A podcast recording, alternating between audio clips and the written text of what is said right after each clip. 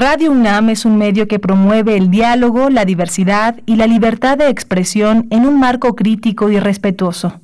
Los comentarios expresados a lo largo de su programación reflejan la opinión de quien los emite, mas no de la radiodifusora.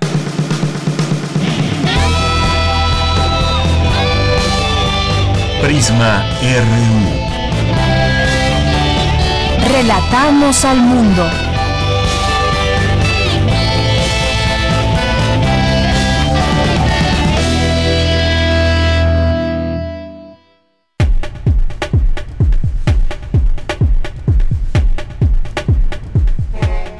Muy buenas tardes, es la una de la tarde con cuatro minutos. Muchas gracias por estar en esta sintonía de Prisma RU en Radio UNAM 860 de AM, 96.1 de FM. Siempre, todos los días es un gusto saber que nos acompañan, que están ahí detrás de su radio, escuchándonos en el automóvil, en la casa, en la oficina, en donde quiera que ustedes, ustedes nos escuchen. Pues les mandamos saludos y pues siempre tenemos el ofrecimiento de poder comunicar comunicarnos con ustedes a través de nuestras redes sociales, que es arroba PrismaRU en Twitter, PrismaRU en Facebook y también gracias a distintos comentarios que nos hacen llegar a través de, a través de distintas vías. Muchas gracias y les saludamos desde aquí con mucho gusto. Soy de Yanira Morán, aquí al frente de estos micrófonos. Un saludo a mis compañeros en cabina, a eh, Daniel Olivares en la producción, en la asistencia Denis Licea, Socorro Montes en los controles técnicos. Un gusto saludarles a todos ustedes y hoy vamos a tener, pues evidentemente vamos a tener un análisis sobre el segundo informe de gobierno del presidente Andrés Manuel López Obrador. Quizás algunos de ustedes que nos estén escuchando tuvieron oportunidad de seguirlo, tuvieron oportunidad de conocer de viva voz lo que dijo el presidente hoy por la mañana en un acto que comenzó a las 9 de la mañana y además un acto también que por primera vez eh, se hace con ese distanciamiento y pocos invitados a comparación de otros momentos en donde, pues bueno, con bombo y platillo se anunciaba cada uno de los informes y se daba este eh, resumen de las cuentas y de cómo guarda el Estado mexicano en los distintos rubros. Hoy fue ahí en Palacio Nacional, decía, no con muchos invitados, guardando la sana distancia, algunos que no asistieron pese a invitación eh, y demás. Pero vamos a platicar hoy justamente de este tema, al análisis, qué fue lo que dijo en materia económica, en materia política, cómo se está desenvolviendo este gobierno ya en su segundo año y sobre todo también en materia de, de eh, seguridad. ¿Qué pasa con la seguridad en México, con la violencia, cómo van los datos, los índices, las cifras? Vamos a platicar de esto con Ileana Rendonarias, que es doctora de investigación en ciencias sociales. Vamos a hablar en temas de seguridad con Ernesto López Portillo, que es consultor y experto en seguridad nacional. Y vamos a platicar con Armando Sánchez Vargas, que es doctor en economía por la Facultad de Economía. Y con él, evidentemente, trataremos este, este tema de la economía. Dice el presidente que estamos saliendo ya del bache económico y pues desafortunadamente eh, con lo que sucedió de la pandemia se fue eh, pues se vio más eh, este problema de manera más fuerte, pero que hay una recuperación, es lo que dice el presidente. Así que al análisis tendremos estos temas y después vamos a platicar también sobre otro tema que nos parece importante aquí compartir con todos ustedes al análisis. Vamos a hablar sobre la consulta sobre el enjuiciamiento a expresidentes, así que no se lo pierdan. Vamos a tener hoy martes a los poetas errantes, la sección de literatura, sección de cultura Tendremos información nacional e internacional, por supuesto también universitaria. Así que desde aquí relatamos al mundo. Relatamos al mundo. Relatamos al mundo.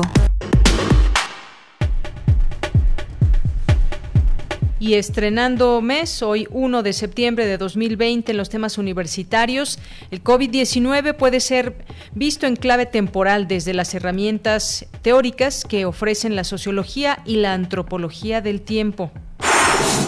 La planta de la moringa posee un alto contenido nutricional y ayuda a eliminar sustancias tóxicas, afirma académico de la UNAM. Son muchos los retos en la enseñanza de la práctica de la medicina en medio de la pandemia por COVID-19, pero no se detiene. La prioridad es cuidar la salud de alumnos y profesores, señala el director de la Facultad de Medicina de la UNAM. En temas nacionales, en su segundo informe de gobierno, el presidente Andrés Manuel López Obrador dijo que su gobierno no será recordado por corrupto y que por su combate y austeridad se han ahorrado 560 mil millones de pesos. Tras el informe del primer mandatario López Obrador, un grupo de empresarios dijeron que preparan nuevo plan de reactivación económica para presentarlo en próximos días junto con el gobierno federal. Mario Delgado, coordinador de Morena, presentó ante la mesa directiva de la Cámara de Diputados un aviso de intención de consulta popular con la cual pretende recabar en 15 días 1.800.000 firmas. Suben las remesas 10% anual sobre durante enero-julio de 2020, de acuerdo con información del Banco de México. Un juez de control del reclusorio preventivo norte decidirá hoy sí vincula o no a proceso al abogado Juan Collado por tráfico de influencias y delitos contra la Administración de la Justicia. En temas internacionales, el presidente Donald Trump de Estados Unidos alista un viaje a Kenosha, actual foco de tensiones raciales. Esto ignorando las advertencias de que no es bienvenido. Trump se reunirá con autoridades policiales y visitará los lugares golpeados por la violencia tras el asesinato del afroamericano Jacob Blake. Millones de niños en Francia, Reino Unido y otros países europeos regresaron a la escuela el día de hoy, pese al temor de que repunten los brotes de coronavirus.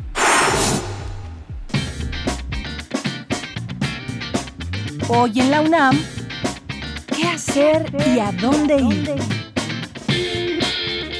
El antiguo Colegio de San Ildefonso cuenta con una amplia gama de contenido digital en su sitio web como recorridos virtuales por este recinto universitario y sus diferentes exposiciones. Te recomendamos disfrutar de la muestra Territorios del artista Santiago Arau, conformada por un mosaico de 80 fotografías a color de pequeño y gran formato que muestran los contornos del territorio mexicano de costa a costa y de norte a sur, delineados por el vuelo de los drones. Disfruta de esta y otras exposiciones en los recorridos virtuales que el antiguo Colegio de San Ildefonso ha preparado para ti, disponibles en el sitio oficial www.sanildefonso.org.mx.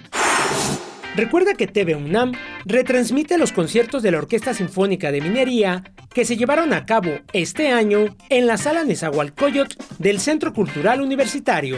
Sintoniza hoy la señal de TV UNAM por el canal 20.1 de televisión abierta en punto de las 15.30 horas y disfruta de la música universitaria. Como parte del ciclo de cine Médicos, TV UNAM transmitirá el largometraje De repente en el verano, que narra la historia de una viuda quien ofrece a su doctor de cabecera fondos para su sobrina Catherine. La viuda se encuentra perturbada por la reciente muerte en Europa de su hijo Sebastián, con quien solía viajar todos los veranos, salvo el último, en el que Sebastián prefirió llevar como acompañante a su prima Catherine. Descubre lo que sucede en esta intrigante historia y sintoniza hoy la señal de TV UNAM por el canal 20.1 de televisión abierta en punto de las 22 horas.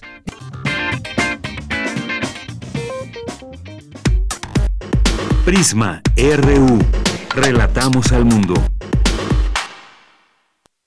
Una de la tarde con 12 minutos. Me enlazo con mi compañera Virginia Sánchez. Como les decía, esta mañana el presidente Andrés Manuel López Obrador rindió en Palacio Nacional su segundo informe de gobierno. Cuéntanos, Vicky. Muy buenas tardes. Hola, ¿qué tal? Ya muy buenas tardes a ti y al auditorio de Prisma RU. Así es, como tú bien comentas, y siguiendo el protocolo correspondiente con los honores a la bandera y acompañado por su gabinete de invitados, el presidente Andrés Manuel López Obrador presentó este segundo informe de gobierno, el cual inició afirmando que la corrupción originó la crisis en México, por lo que aseguró está comprometido a erradicarla por completo, porque transformar es moralizar el principal, el principal legado del gobierno será purificar la vida pública del país, aseguró. Y dijo, la austeridad republicana es una realidad que ha permitido ahorrar hasta el momento alrededor de 560 mil millones de pesos, por lo que en el peor momento, al enfrentar una crisis económica y una sanitaria, contamos con el mejor gobierno. Señaló que la pandemia no es un asunto político, sino de salud pública, por lo que aseguró es indudable que saldremos de la pandemia con un mejor sistema de salud y resaltó la participación de México en el desarrollo de la vacuna contra la COVID-19. Escuchemos. De manera específica destaco el compromiso que hicimos con la Universidad de Oxford, con el laboratorio AstraZeneca, con la Fundación Carlos Slim y con el gobierno de Argentina. Esperamos que ese acuerdo dé resultados desde noviembre y que podamos empezar a aplicar la vacuna a más tardar a principios del año próximo de manera universal y gratuita. También habló sobre la entrega de apoyos y créditos de manera directa para reactivar la economía de abajo hacia arriba, que han llegado, dijo, a siete de cada diez familias y al 100% de las comunidades indígenas, campesinas y de la ciudad. También habló sobre la reforma del artículo cuarto constitucional para convertir en derechos sociales prioritarios y obligatorios los apoyos destinados a los adultos mayores, a niñas y niños con discapacidad, así como las becas estudiantes de bajos recursos y la atención médica y medicamentos gratuitos. En ocho meses, dijo, se han destinado 115 mil millones de pesos en beneficio de nueve millones de personas. Asimismo, agradeció a los paisanos migrantes por su invaluable apoyo en este contexto de pandemia. Escuchemos. Ahora que más se les ha necesitado es cuando más han ayudado a sus familiares en México. A pesar de la pandemia en Estados Unidos, las remesas han crecido en 10% en relación con el año pasado.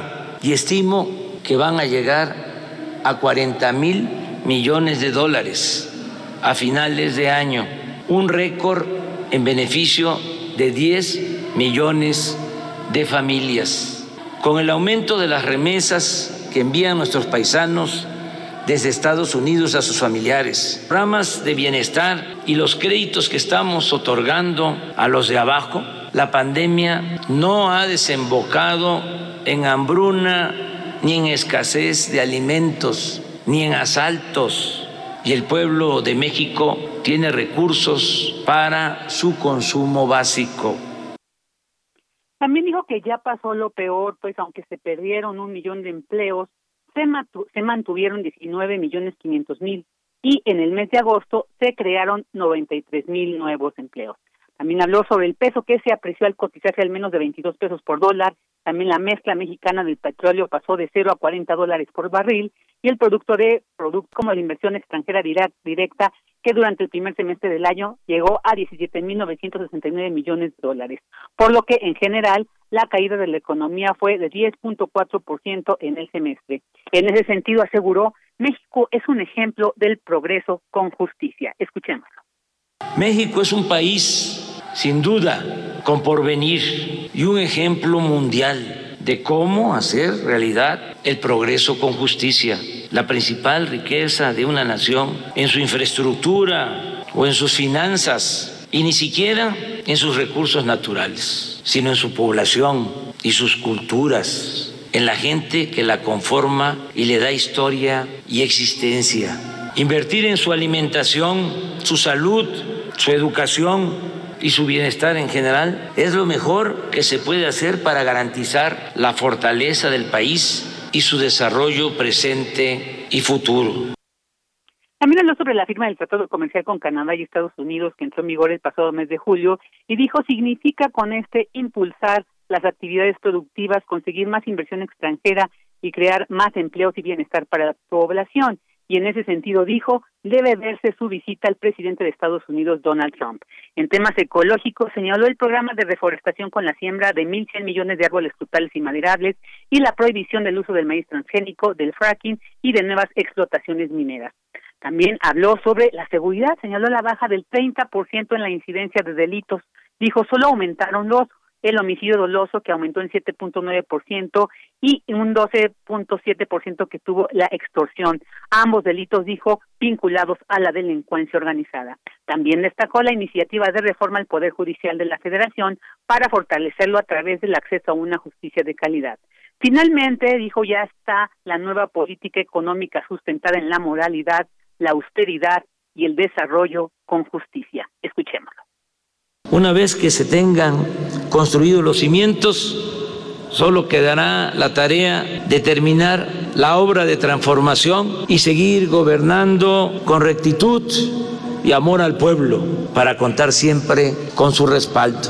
Estoy convencido que la mejor manera de revolución de las conciencias para lograr a plenitud un cambio de mentalidad que cuando sea necesario se convierta en voluntad colectiva dispuesta a defender lo alcanzado en beneficio del interés público y de la nación.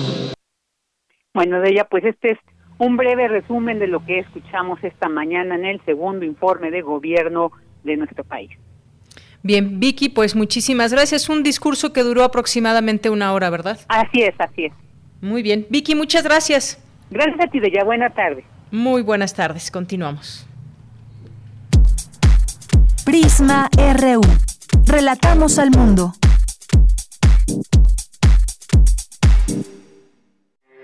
Porque tu opinión es importante, síguenos en nuestras redes sociales, en Facebook como Prisma RU y en Twitter como arroba PrismaRU. Es la una de la tarde con 20 minutos. Ahora vamos a ir desmenuzando lo que ha sido este informe de gobierno, este segundo informe del presidente Andrés Manuel López Obrador. Para ello vamos a iniciar primero con la parte política en general. Ya está en la línea telefónica eh, Ileana Rendón Arias, que es doctora de investigación en ciencias sociales con mención en ciencia política por la Flaxo. ¿Qué tal, doctora? ¿Cómo está? Muy buenas tardes, bienvenida. Hola, buenas tardes, Dayanira. Bueno, gracias por la invitación. Gracias por aceptar, doctora. Pues, ¿cómo, cómo vio desde el formato, el tiempo, el discurso, el, mensaje de este segundo informe de gobierno en términos generales? Sí, mira, el formato yo creo que eh, desde mi punto de vista fue muy ágil un, eh, un discurso de una hora más o menos, un poquito menos de, una hora, en el cual se abordaron mm, todas las eh, aristas de esta parte del informe.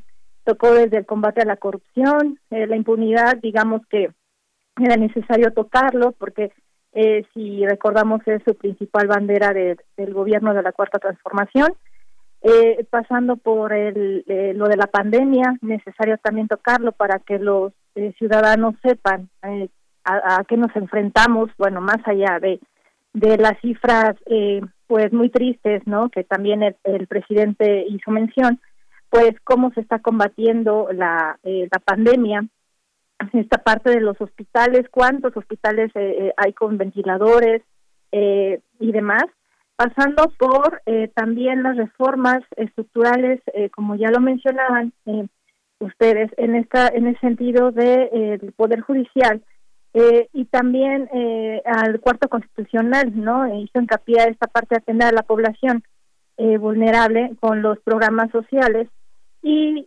demás apartados como crecimiento, ¿no?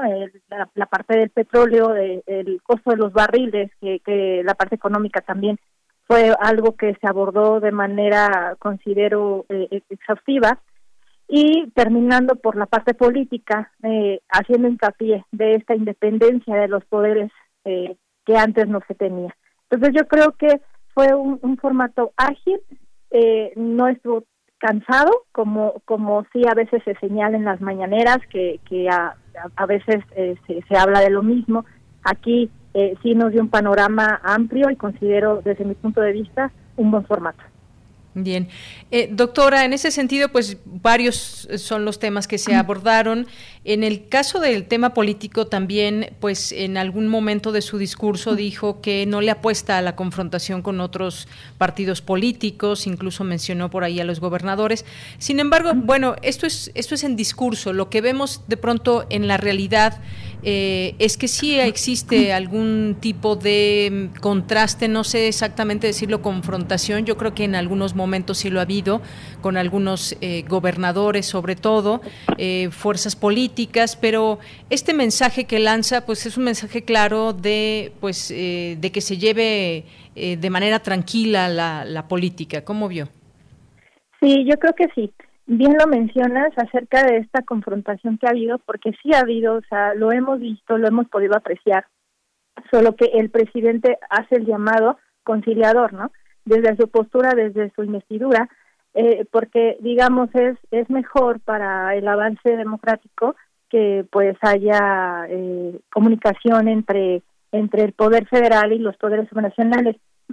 Sin embargo, sí deja claro esta, eh, digamos, su autoridad, ¿no? Es, es algo que llama la atención y es algo, digamos, yo lo positivo, que deje eh, en claro la autoridad que tiene, no así el atropello de otros poderes ni, tampoco de, los gobiernos nacionales, ¿no? Este respeto que se les brinda, que él lo dice muy bien, bueno, eh, vamos a respetar la forma en que gobiernan y, la conciliación, pero eh, también después de eso eh, habla acerca de, de, esta parte de los fraudes electorales, de los casos de los expresidentes, y yo creo que es un mensaje eh, bien claro para, para los gobernadores, ¿no? Y sobre todo para los que han estado acusados en actos de corrupción y, y que ahora enfrentan algunos procesos. hablo de los exgobernadores y algunos gobernadores en funciones.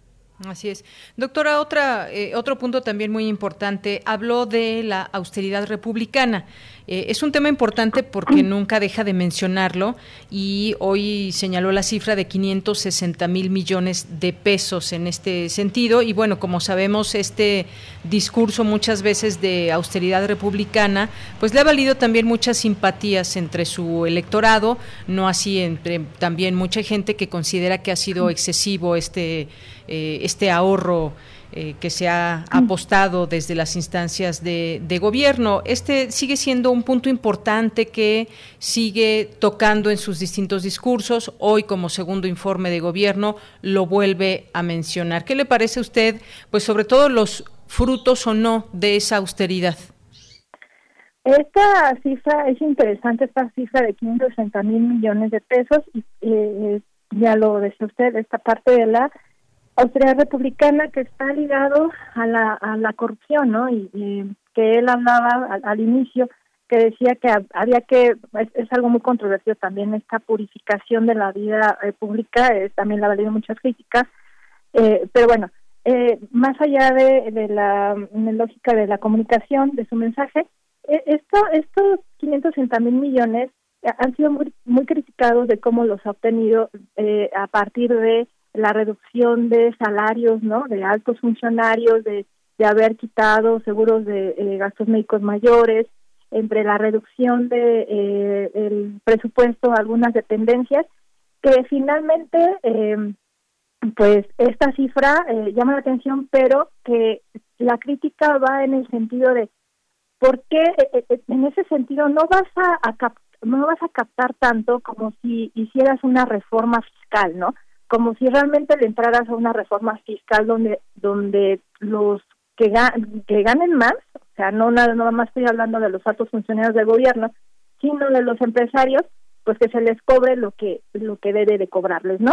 Esta reforma fiscal escalonada de la que tanto se ha hablado y que no menciona, eh, hubiera sido interesante escuchar eh, cuál era su punto de vista acerca de ello, pero bueno, yo creo que, y, también coincido con, con algunos compañeros que, que, que, critican esa parte, sí es positivo que se haya reducido en algunos, en algunos sectores, ¿no?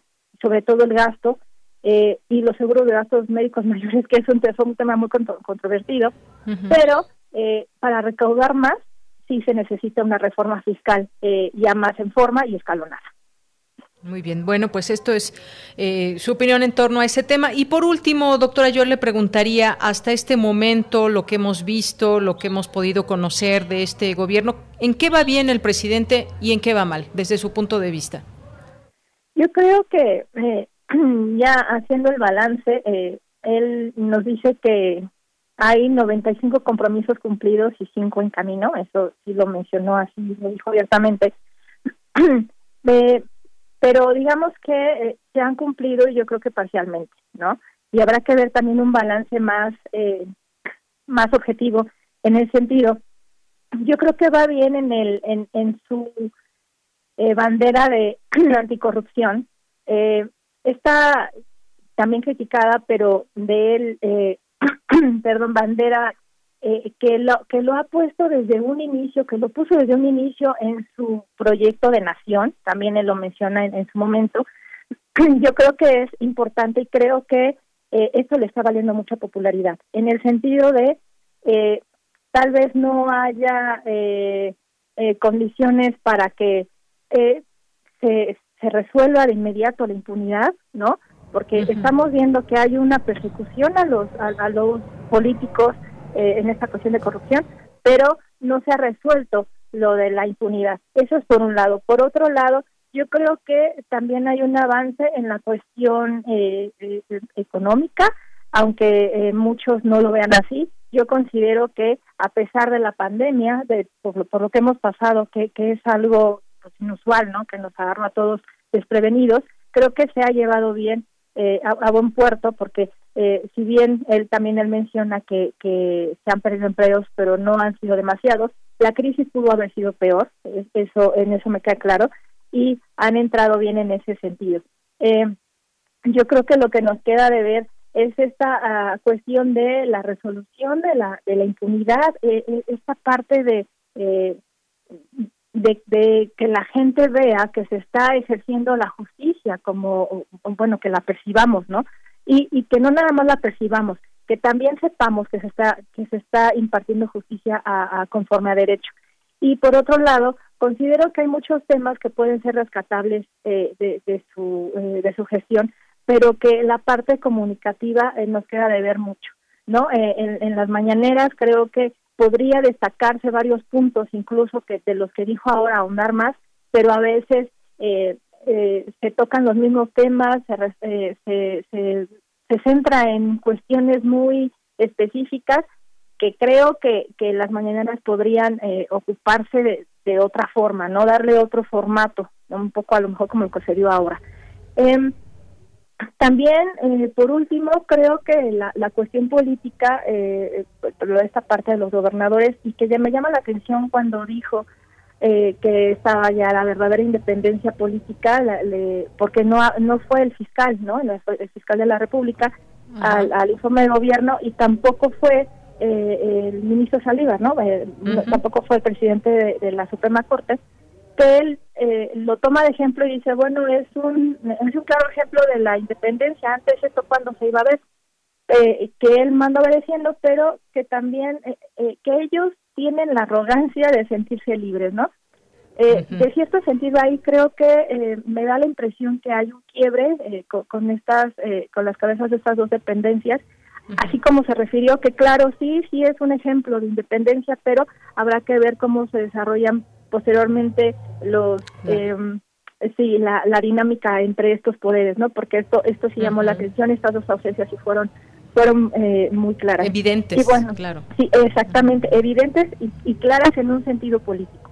Exactamente este ese punto es muy importante, doctora, y, con eso cerramos. Le agradezco. Muy importante porque, pues, en otro momento era impensable que dejara de ir de estos personajes, en su momento la PGR o IFGR, y que lo haya hecho evidente, sí muestra tal vez cierta, cierta molestia, a la vez sí hay una libertad, pero el, el adjetivo de arrogancia, pues ya quedó ahí como un gesto incómodo de parte del presidente al no haber ido estas autoridades a presentarse en el informe.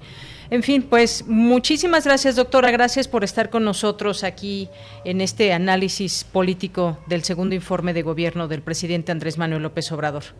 Muchas gracias a ustedes por la invitación y pues aquí estamos al pendiente. Muy bien, hasta luego, doctora. Hasta luego, gracias.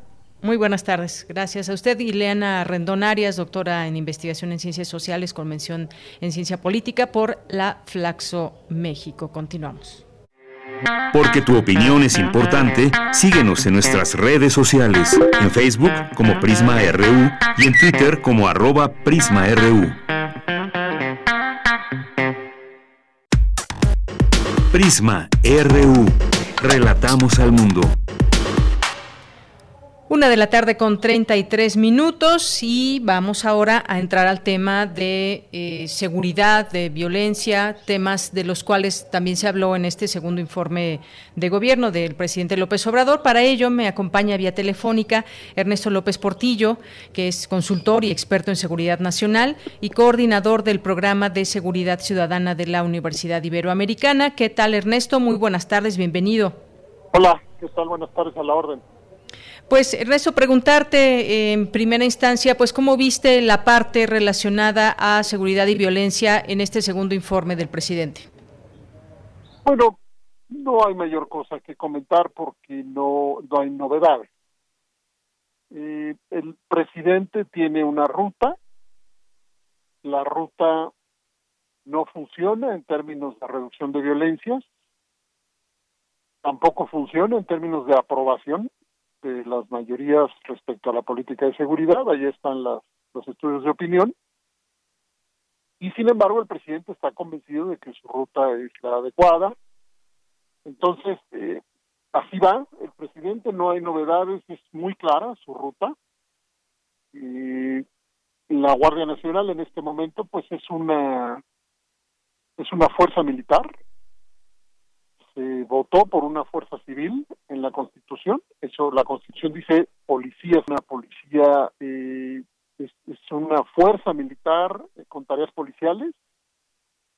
Y pues en la ruta que vamos, según se publicó hoy en proyecciones de gente que hace, hace números sobre esto, vamos a tener en 2022 se va a cumplir, eh, o sea, el cuarto año de, de este sexenio se va a cumplir se van a rebasar el total de los homicidios violentos de los dos sexenios anteriores.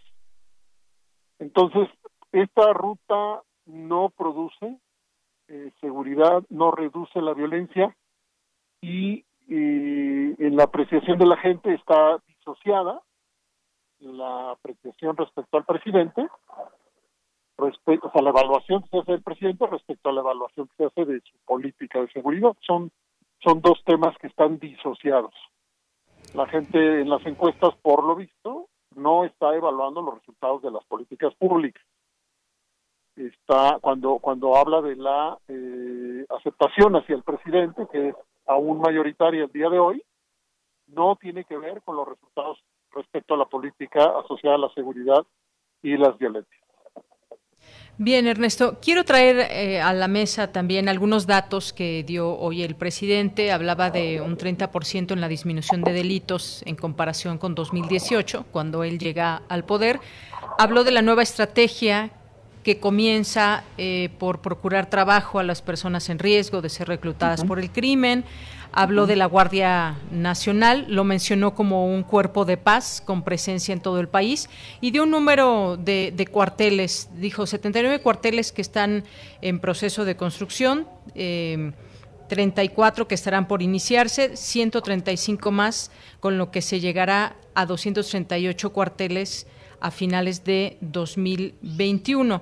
Esto es lo que mencionó, digamos, entre la Guardia Nacional y esta presencia a nivel a nivel nacional y ahí se conectó también eh, para hablar de que pues ya no hay tortura, de que hay menos secuestros, menos feminicidio, sin dar mayormente cifras, fue, fueron menciones que hizo, digamos, de manera, de manera genérica. Eh, estos números que te dicen, los, los pocos números eh, que dio. Los presidentes normalmente hablan de la seguridad haciendo generalizaciones. ¿Qué quiere decir esto? Pues que si ven movimientos en la cifra, eh, si son si son movimientos hacia arriba, pues tratan de no mencionarlos, y si son movimientos hacia abajo, siempre van a decir que es resultado de sus decisiones. Eh, hay que explicarle al auditorio que la seguridad no funciona así. Uno tendría que demostrar que, por ejemplo, la reducción de delitos patrimoniales tiene que ver con una estrategia determinada y que uno puede establecer lo que se llaman vínculos causales. Es decir, yo hice una cosa y se provocó tal resultado. Bueno, el presidente no tiene esa información todavía porque no es posible construir esos vínculos con la información que se tiene hasta este momento, aunque aunque existen hipótesis que pudieran vincular pudieran vincular la pandemia con la reducción de delitos patrimoniales en diversos lugares del país. Pero también lo mismo, no se sabe por qué, habiendo la pandemia, no se han reducido los homicidios, por ejemplo.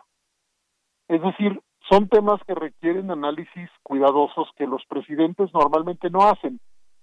Los presidentes, repito, dan informaciones generales y tienden a usar las cifras, pues cuando les benefician, por supuesto, en términos de reducción, aunque no tengan un análisis que le presenten a la gente de por qué estaría vinculada una política con una reducción de las violencias. Aquí la pregunta es, ¿qué sigue ante estas políticas de, de intervención militar y de intervención militarizada si esas políticas van a darnos menos violencia? Los datos al día de hoy relacionados con las violencias no permiten afirmar eso. Esto es lo que estoy diciendo son con datos que el propio Sistema Nacional de Seguridad Pública nos da. El presidente omite reconocer que creció de manera muy importante eh, los reportes de violencia familiar y los reportes de violencia contra las mujeres. Eh, es una práctica del presidente no reconocer incluso los datos que sus propias oficinas, generan el Centro Nacional de Información eh, en algún momento federal le corrigió al presidente su, su afirmación cuando dijo que no tenía registrado incremento de violencia contra las mujeres.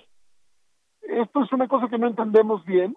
El presidente se, pelea con la información con, un resultado muy lamentable respecto a, poblaciones especialmente lastimadas como las mujeres en donde las, los datos, repito, que su propia gobierno produce o que produce el Sistema Nacional de Seguridad Pública son puestos a un lado o simplemente desconocidos por el presidente cuando no hay información que beneficie a su a su discurso. Respecto al vínculo entre empleo, empleo y educación con relación a la reducción de las violencias, es uno de los conocidos factores de riesgo que puede, en efecto, al modificarse, reducir violencias, sí, sí puede ser.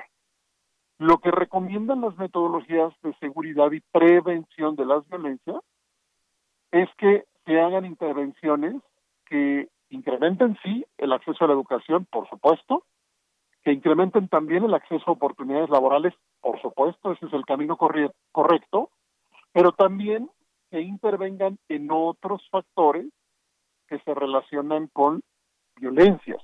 Ejemplo, la investigación nos ha enseñado que gente que sí tiene oportunidades laborales y educativas, incluso jóvenes, se involucra en actividades delictivas de alta rentabilidad. Por ejemplo, en el sicariato.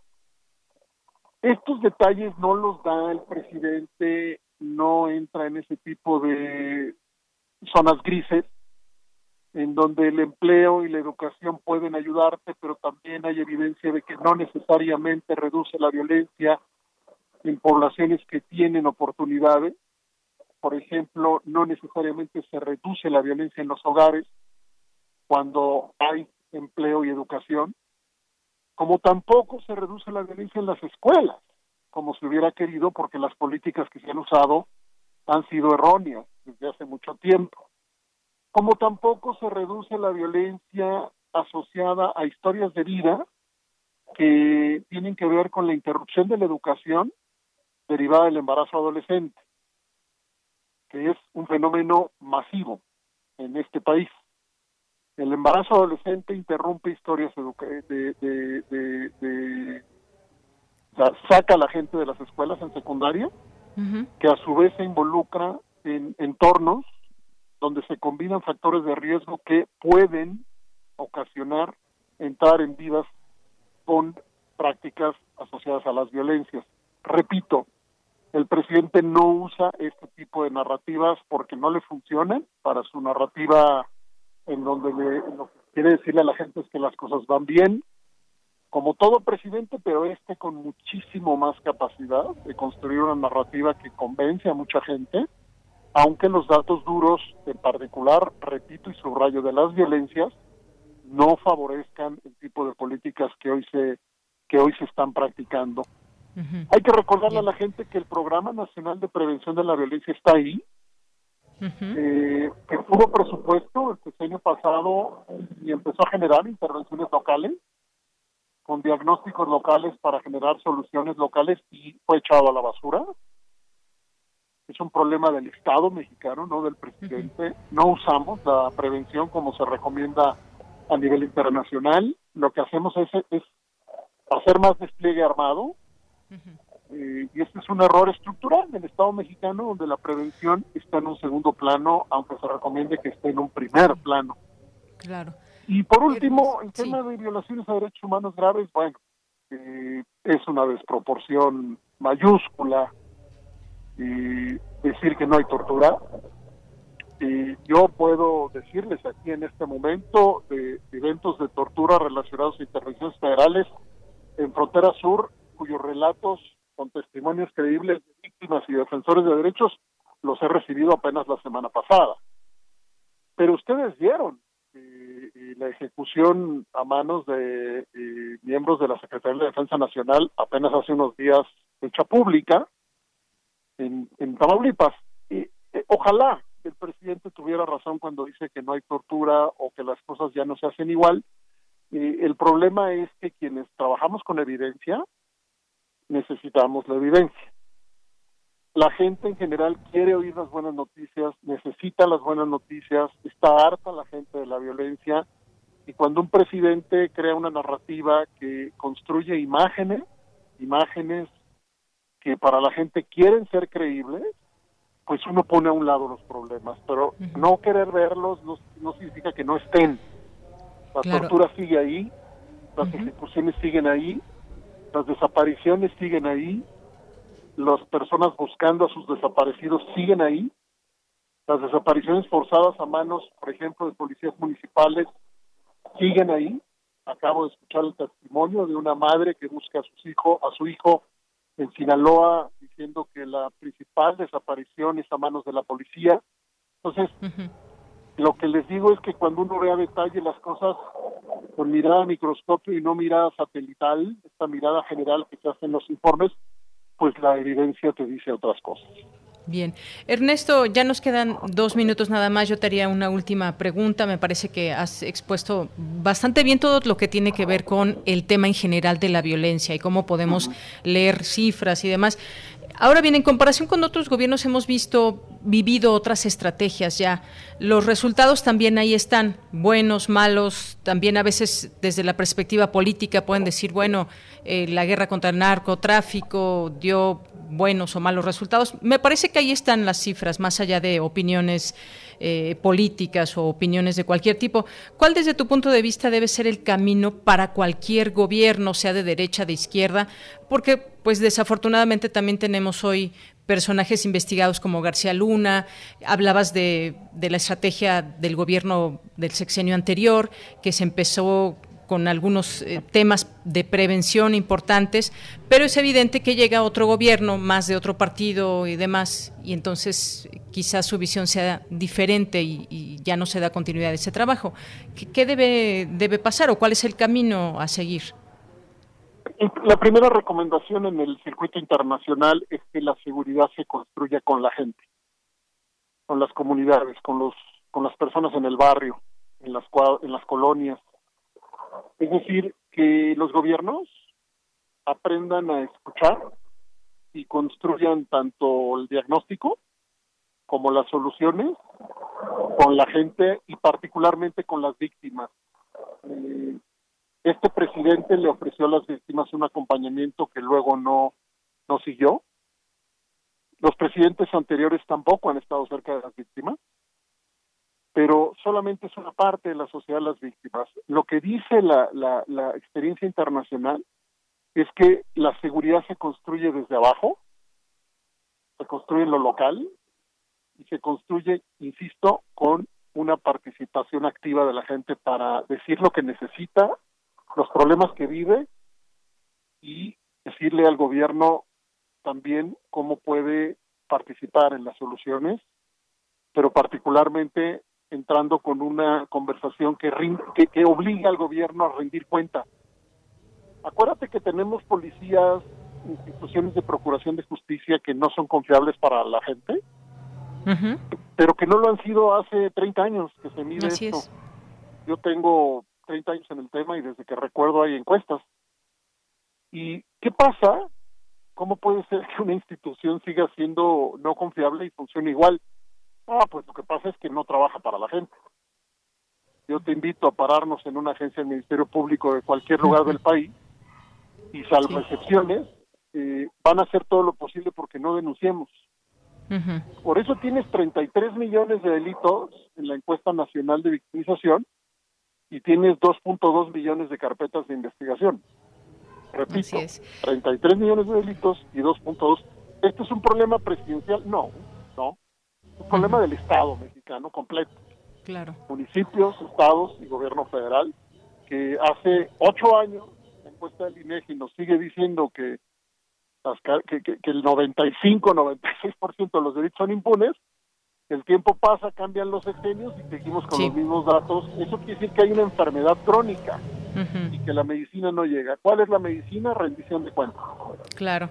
Apertura de las instituciones para que la gente pueda auténticamente meterse a esas instituciones para que nos sirvan a la gente y no para que las instituciones permanezcan y se reproduzcan al, paso del tiempo sin resultados. esa es mi opinión. Pues Ernesto, muchas gracias. Creo que eventualmente podríamos sentarnos a hablar al análisis justamente de esta última, de esta propuesta que, que tú pones en la mesa, porque es un trabajo titánico, se antoja un trabajo enorme. No es solamente por designio presidencial que se diga la violencia va a terminar o la tortura y demás, es un trabajo increíblemente grande, enorme y de mucho compromiso. Así que ojalá que eventualmente podamos platicarlo con mucho más tiempo. Ernesto, por lo pronto, muchas gracias. Con mucho gusto. Ustedes. Buenas tardes. Hasta luego. Muy buenas tardes. Ernesto López Portillo, consultor experto en seguridad nacional. Continuamos. Que tu opinión es importante, síguenos en nuestras redes sociales, en Facebook como Prisma RU y en Twitter como arroba PrismaRU. Una de la tarde con 51 minutos. Ahora vamos a platicar con Armando Sánchez Vargas, que es doctor en Economía por la Facultad de Economía y director del Instituto de Investigaciones Económicas de la UNAM. Doctor, bienvenido, muy buenas tardes. Muy buenas tardes, Dayanira. Eh, buenas tardes a todo tu público. Doctor, pues le pediría eh, una opinión, un breve análisis sobre la parte económica del discurso de hoy del presidente Andrés Manuel López Obrador.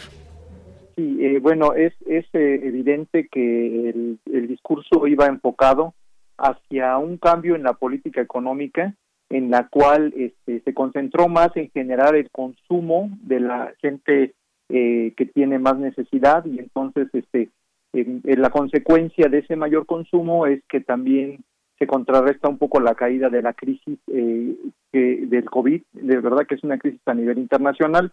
Eh, me parece que efectivamente el consumo ha jugado un papel importante en que la crisis no, eh, no tenga un impacto tan, tan alto. sin embargo, está faltando aquí programas de inversión. Creo que la, inversión privada y eh, es necesaria impulsarla además del consumo. Por otra parte, creo que es importante mencionar este, que también el, gasto público juega un papel importante para que se promueva el crecimiento en el país y la caída no sea tan pronunciada. En general, eh, eh, este, el modelo macroeconométrico del instituto ya había previsto hace unos tres meses que el PIB iba a caer alrededor del 7% y una pérdida de 1.2 millones de empleos. Más o menos la, cifra va eh, a este momento más o menos va a ser de ese, de ese de esa magnitud.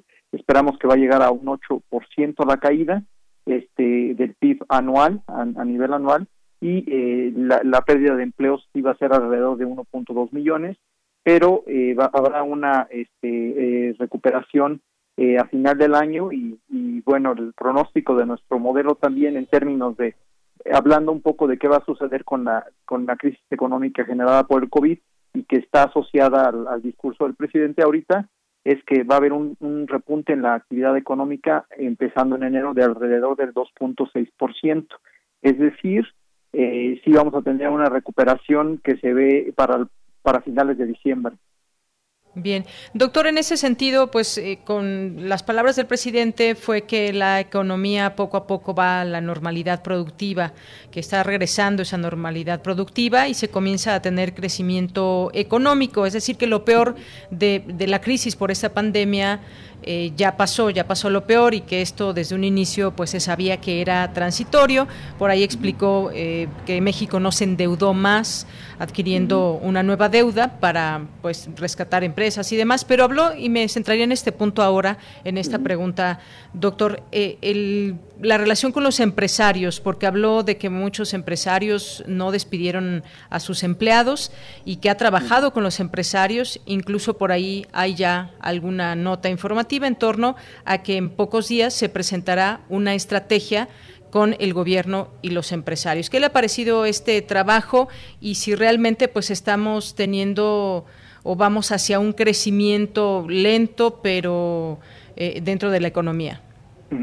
Sí, eh, yo, yo ahí eh, las estimaciones de nuestro modelo macroeconométrico nos sugieren que el crecimiento se va a empezar a retomar a finales de diciembre, principios de enero, y sí va a haber un repunte, este, eh, digamos como el COVID es un fenómeno transitorio, este, tendremos un repunte en, esa eh, en ese crecimiento del 2.6%.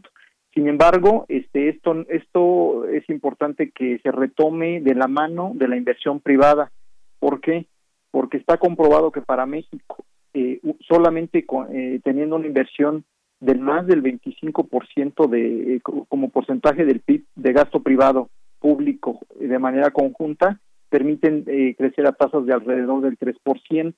Entonces, si México y, la estrategia del presidente eh, toma en cuenta que la inversión privada es muy importante impulsarla, este, en ese momento eh, habrá una recuperación de, de más del 2.6%, que es lo que esperamos.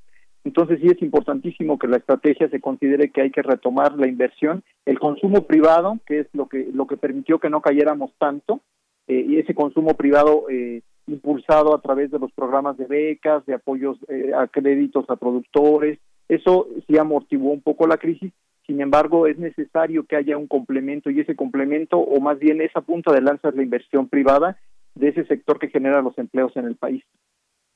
Muy bien, doctor.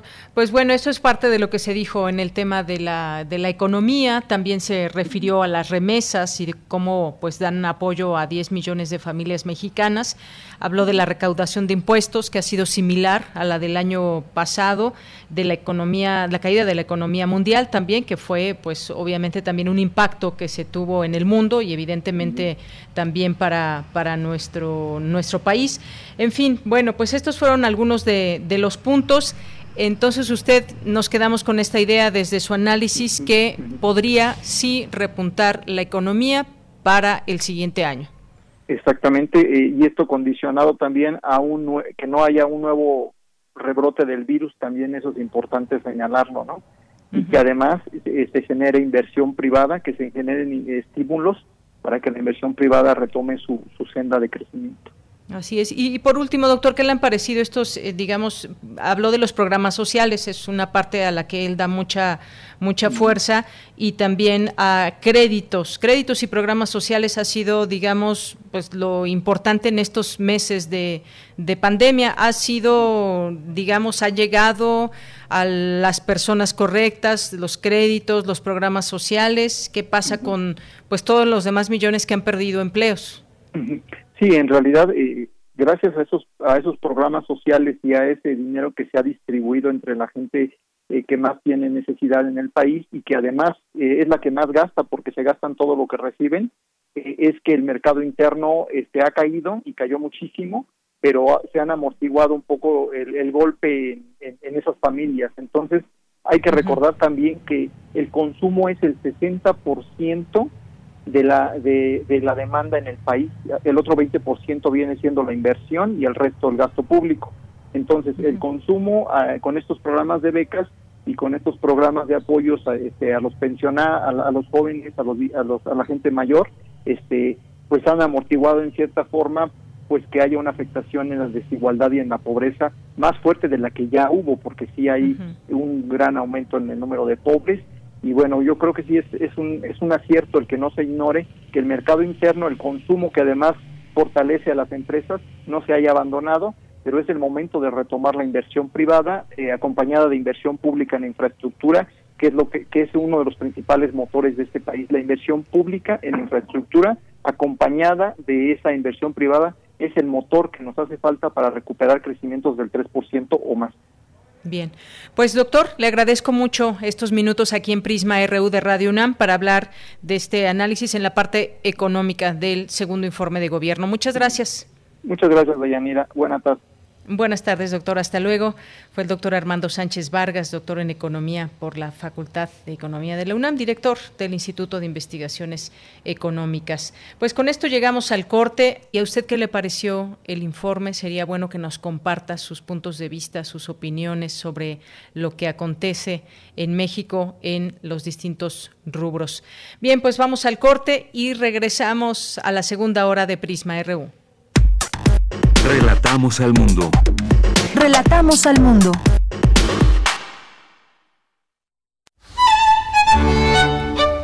En la imaginación surgen las notas que quedan escritas para siempre en una partitura. Desde ese momento, sin importar cuándo fueron creadas, al tocarlas, se vuelven tiempo presente. Muchos instrumentos se juntarán en el mismo espacio y a una señal nacerá la pieza que entrará por tus oídos. Súmate a la experiencia de revivir la música. Escucha a la OFUNAM todos los domingos a las 12 horas por el 96.1 de FM. Radio UNAM, Experiencia Sonora.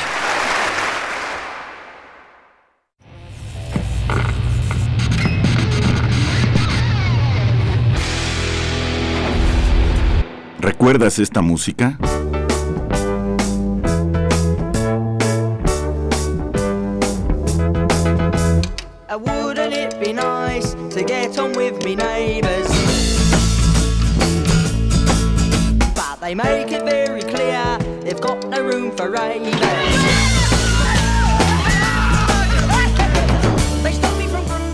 Lazy Sunday, The Small Faces, 1968.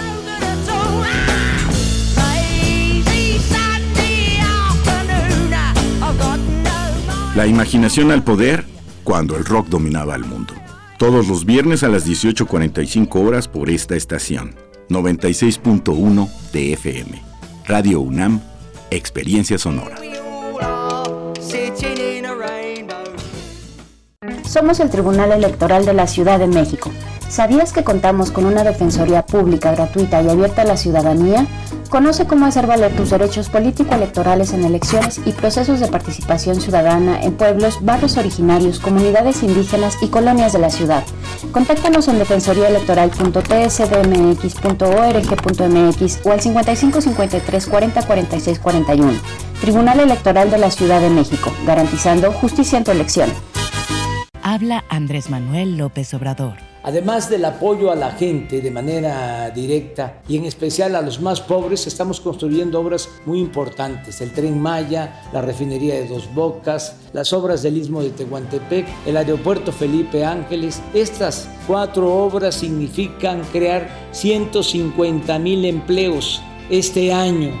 Es justicia con progreso. La transformación va. Segundo informe. Gobierno de México. ¿Iniciaste a beber con tus amigas como si fuera un juego y después llegó la embriaguez? ¿Ahora tienes poco control? Sin recordar todo lo que pasó el día anterior, puedes estar padeciendo una terrible enfermedad. Mayor información al 5705-5802. Lada sin costo 800-561-3368. Prisma RU. Relatamos al mundo.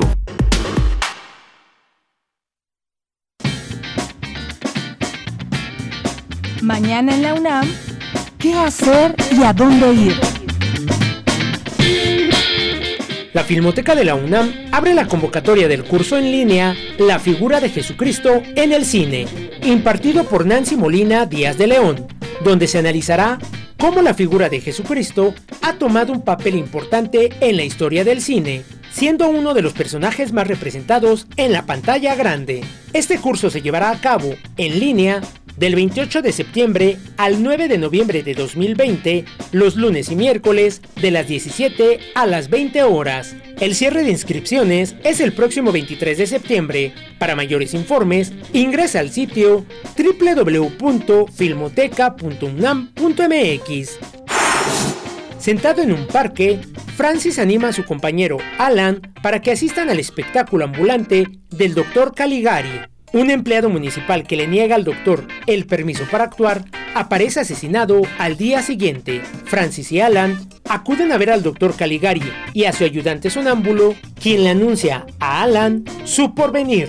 Vivirá hasta el amanecer. Esta es la premisa de la cinta El gabinete del Dr. Caligari. Disfruta de este clásico del cine y sintoniza mañana en punto de las 15.30 horas la señal de TV UNAM por el canal 20.1 de televisión abierta. Con el objetivo de reactivar el sector artístico universitario, Cultura UNAM lanzó 13 convocatorias para apoyar a los creadores culturales, entre las que se encuentran producciones con perspectiva de género, proyectos editoriales en coedición, apoyo a la producción y presentación teatral, entre otras. Consulta todas las convocatorias en cultura.unam.mx diagonal convocatorias. Y recuerda, si aún te es posible, quédate en casa. Para Prisma RU, Daniel Olivares Aranda.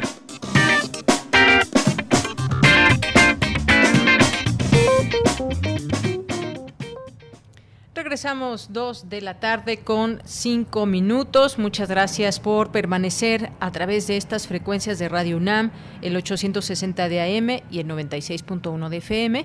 Y así también mandamos saludos a quienes nos escuchan y están presentes en www.radio.unam.mx en cualquier parte donde nos escuchen los eh, saludamos, les mandamos un abrazo. Bien, pues, ¿qué nos dicen aquí a través de nuestras redes sociales? Marco Fernández dice, imposible esperar resultados sin acciones. Quizá la política del actual gobierno federal pueda lograr que algunos jóvenes no se unan a las bandas delincuenciales, pero eso dista mucho de, de, ser la solución, cuando mucho una mínima parte. Muchas gracias, Marco, Marco Fernández, por tu comentario, por tu opinión. Pues ya lo decía, me parece atinadamente Ernesto López Portillo en este sentido de que pues es un mundo de información que se tiene y problemas a atacar en este país relacionados con la violencia y se debe de empezar pues desde abajo, desde atacar las, las, eh, las razones por las cuales existe el crimen. Sí, también lo ha mencionado el presidente, por supuesto, esto, este tema de la prevención, pero otro viene también, otro problema, el de los, el de los eh, ministerios públicos, eh, también que nos mencionaba Ernesto, me parece que es un trabajo titánico y pues no es solamente, y lo digo por cualquier gobierno, cualquier presidente que ha estado al frente de este país, que pues solos no van a poder, pero sí está, está quizás en sus manos el poder cambiar esos esas distintas áreas y también, por supuesto, eh, que cada gobernante, para eso hay un gobernador en cada estado, un presidente municipal, si no se trabaja en conjunto, difícilmente vamos a lograr algo en este, en este país. Y lo vemos por la realidad que nos aqueja. Han pasado muchos sexenios y vemos que los resultados son magros. Funcionan en algo, pero en otra cosa no. Y así nos vamos, así nos vamos con estrategias fallidas, con estrategias que no han servido. Ahí están los números de muertos, por ejemplo. Eh, si nos ponemos a analizar los últimos sexenios, pues también hay situaciones que pues son, son bastante, bastante tristes. Gracias por el comentario, Marco. Eh, Abel Fernández nos dice, para mí el informe fue más realista que el que muchos expresidentes han ofrecido, queriendo legitimarse al precio que fuera, pero manteniendo los privilegios que les permiten la corrupción que les permitían la corrupción. AMLO lleva dos años, pese a todo falta mucho, pero poco a poco se va trabajando. Gracias, Abel Fernández. Farah Munayer, también muchas gracias por tu comentario. Edgar Chávez García, aquí presente. Ramón, José Ramón Ramírez, también. Antonio Valdés, muchas gracias. Em, nos escribe también por aquí. Em, a ver, y nuestros amigos del Instituto de Investigaciones Económicas de la UNAM, muchísimas gracias. Eh, también muchas gracias a Abel Fernández que nos dice, escuchando la entrevista sobre el informe del presidente López Obrador y discrepo de algunos invitados, pero viva la discrepancia, el espíritu de la universidad. Saludos a todos en Radio UNAM. Gracias, Abel. Esa es la idea, que podamos contrastar ideas en todo este eh, sentido y de esta manera pues tener aquí distintos puntos de vista, incluso pues puntos de vista con los que podemos o no coincidir. Edgar Chávez nos dice, desde el mismo gobierno se ha venido promoviendo la noción de que la gente estudia una profesión nada más para robar mejor, entonces que ahora salga con que la educación y el empleo siempre reducen el narcotráfico y la violencia es cuando menos raro, pero ese es el camino, me parece, me parece Edgar, eh, acercando la educación y el empleo a la gente. Raquel Martínez, gracias por la visión tan amplia, muchas gracias. Diana, me ha gustado su participación, quizá porque soy muy una romántica, a ver, no, no sé exactamente a qué entrevista se refiere, a los poetas errantes. Bueno, ahorita vienen los poetas. Diana, muchas gracias. Y gracias a José Luis Sánchez, que nos dice si esta afirmación fuera realidad de nuestro país, de los más de 80 años de los saqueos por los anteriores gobiernos encabezados por los prianistas, explicaría por qué más de 30 millones de mexicanos votaron por la 4T pacífica. Nos eh, muchas gracias. Gracias, José Luis Sánchez. Héctor DC también. Muchas gracias, Edgar eh, Chávez. Leemos todos tus comentarios, por supuesto. José Ramón, muy interesante. Y lo mejor sería una reforma fiscal integral. Javier GJ, buenas tardes. Aquí se permanece la escucha. Y gracias a todos, los seguimos leyendo. Nos vamos ahora a la información con Dulce García. La Secretaría de Salud reportó 64.414 muertes por coronavirus y 599.560 casos confirmados. Y en información de nuestro campus universitario, son muchos los retos de la enseñanza de la medicina en medio de la pandemia, pero no se detiene. La prioridad es cuidar la salud de alumnos y profesores. ¿Qué tal, Dulce? Buenas tardes. Adelante. Deyanira, muy buenas tardes a ti el auditorio de Prisma RU. La pandemia por COVID-19 está revolucionando la educación. Estudiantes y maestros han tenido que adaptarse a las clases en línea. No obstante, hay actividades y aprendizajes que no se pueden obtener tan fácilmente en casa. Es el caso de las materias experimentales o prácticas, como lo es, por ejemplo, la medicina. Por ello, la Facultad de Medicina de la UNAM llevó a cabo el encuentro Retos de la Educación Médica en tiempos de COVID-19, decisiones institucionales frente a la pandemia, con la finalidad de compartir estrategias que garanticen la seguridad de quienes enseñan y aprenden medicina sin que detengan sus actividades. Ahí el director de esta entidad académica, Germán Fajardo, dijo que la enseñanza clínica hasta ahora se ha realizado con simulación en línea, pero que no todos los estudiantes tienen las herramientas digitales para acceder a ella, por lo que están implementando nuevas estrategias, ya que su prioridad es salvaguardar la salud de médicos que se dedican a la enseñanza y alumnos. No pensamos que pronto podamos regresar a la educación en instituciones de, salud sin vacuna, eh, sin tratamiento, por la cantidad de alumnos que tenemos. Y algo muy importante también es que un número importante de profesores, de profesionales de la salud, de médicos, digamos, médicas y médicos de los hospitales, pues no se encuentran en los hospitales. Entre el 30 y 40% de la, de la población, de nuestros profesores, ha dejado de, de ir porque tienen alguna comorbilidad, porque tienen más de 65 años, porque presentan alguna, alguna molestia. tampoco tenemos profesores en los hospitales en, en, este momento, aunque ya sabemos que los alumnos no van a ir eh, eh, pronto. Siempre en el centro de la discusión y de las decisiones debe estar el alumno y sus necesidades. En su oportunidad, Asa Osner, vicepresidenta profesora asociada en Medicina Interna de la Universidad de Florida del Sur en Estados Unidos, dijo que una de las estrategias que han implementado para poder continuar con la enseñanza clínica en estudiantes de medicina es canalizar a pacientes de algunas clínicas a áreas de investigación. Escuchemos a la académica en voz de la traductora. Es algo que normalmente no hubieran, no hubieran tenido en la rotación usual. Les muestro aquí algunos de los datos. Hemos tenido 264 alumnos que han participado viendo a pacientes dentro de esta clínica, han podido aprender de nosotros y han podido aprender sobre cómo hacer estudios clínicos. Esto en todos los diferentes eh, universidades. Hemos tenido 7.348 pacientes, 4.118 han sido dados de alta y se han recuperado y a los demás los estamos monitoreando a través de los alumnos. Otra de las estrategias que universidades han implementado para no detener la enseñanza práctica de la medicina es ayudar a que los alumnos puedan atender a sus pacientes en las casas de estos. Este es el reporte. Muy buenas tardes. Gracias, Dulce. Muy buenas tardes. Nos vamos ahora con Cindy Pérez Ramírez. Señala la coordinadora de humanidades de la UNAM que con la pandemia estamos viviendo un mal temporal. Adelante, Cindy. Deyanira, muy buenas tardes a ti y a todo el auditorio. La Unidad de Investigación sobre Representaciones Culturales y Sociales de la UNAM organizó el seminario Tiempo y Futuro en clave COVID-19, en la cual la doctora Guadalupe Valencia, coordinadora de humanidades de esta casa de estudios, explicó que este acontecimiento con alcances globales provocó una disociación entre experiencia y expectativa. El pasado se vio interrumpido y las secuencias previsibles de un presente más o menos conocido fueron cortadas abruptamente se rompieron los horizontes temporales, se creó un nuevo tiempo para el cual no había narrativa preexistente y las que hay deben reeditarse. Los contemporáneos del coronavirus estamos creando nuestras propias narrativas que se originan en la sorpresa. De alguna manera estuvimos, pero seguimos estando estupefactos y no sabemos qué pasará, pero sí alcanzamos a calcular que los niños de hoy recordarán ese año en el cual volvieron a sus casas sin entender muy bien por qué no podían jugar con sus amigos o celebrar sus cumpleaños o salir a las calles.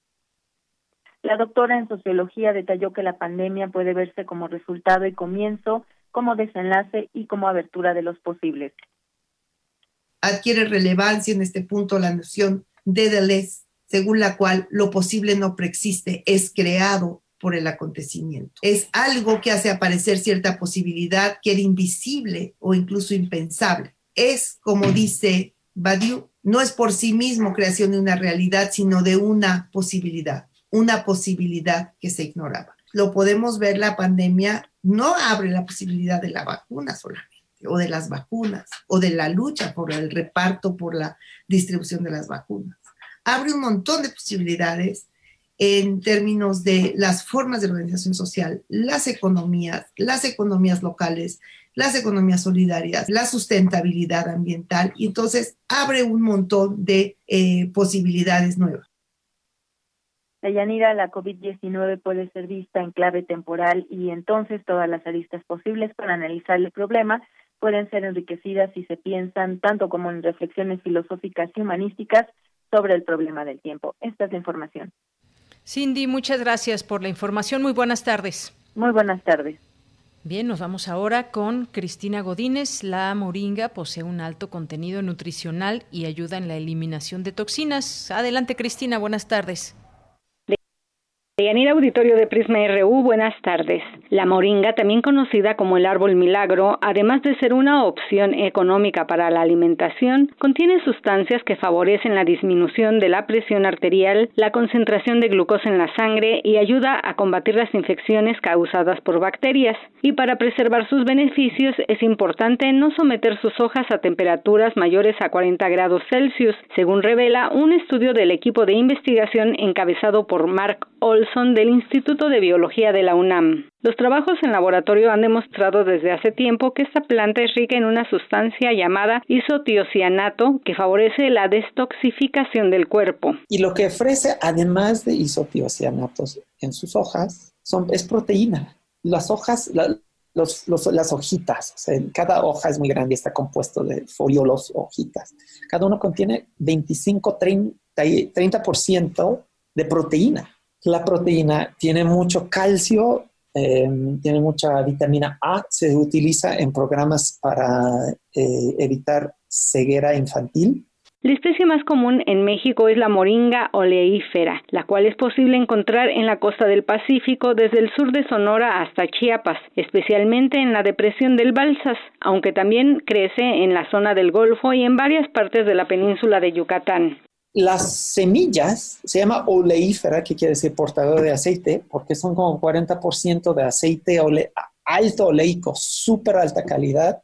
Hay una moringa de 25 metros que viene en Madagascar. Hay una moringa de, bueno, la nuestra, digamos, flaco, un poco despeinado, pero no se ve súper extraño. Pero luego hay otro, hay unos enanos. hay uno en Somalia que sobresale de la tierra 5 centímetros. Entonces, pocas especies, pero mucha variedad. El investigador comenta que hace 25 años se interesó por la moringa cuando viajaba por la autopista hacia el río Balsas. Llamó su atención el bosque caducifolio con rojos metálicos y plantas trepadoras y quiso entender la evolución de esta gama de formas de vida en los bosques secos del mundo. De Yanira, este es el reporte. Buenas tardes. Gracias Cristina Godínez, gracias Cristina Godínez por la información. Nos vamos ahora a las breves internacionales con Ruth Salazar. Internacional RU.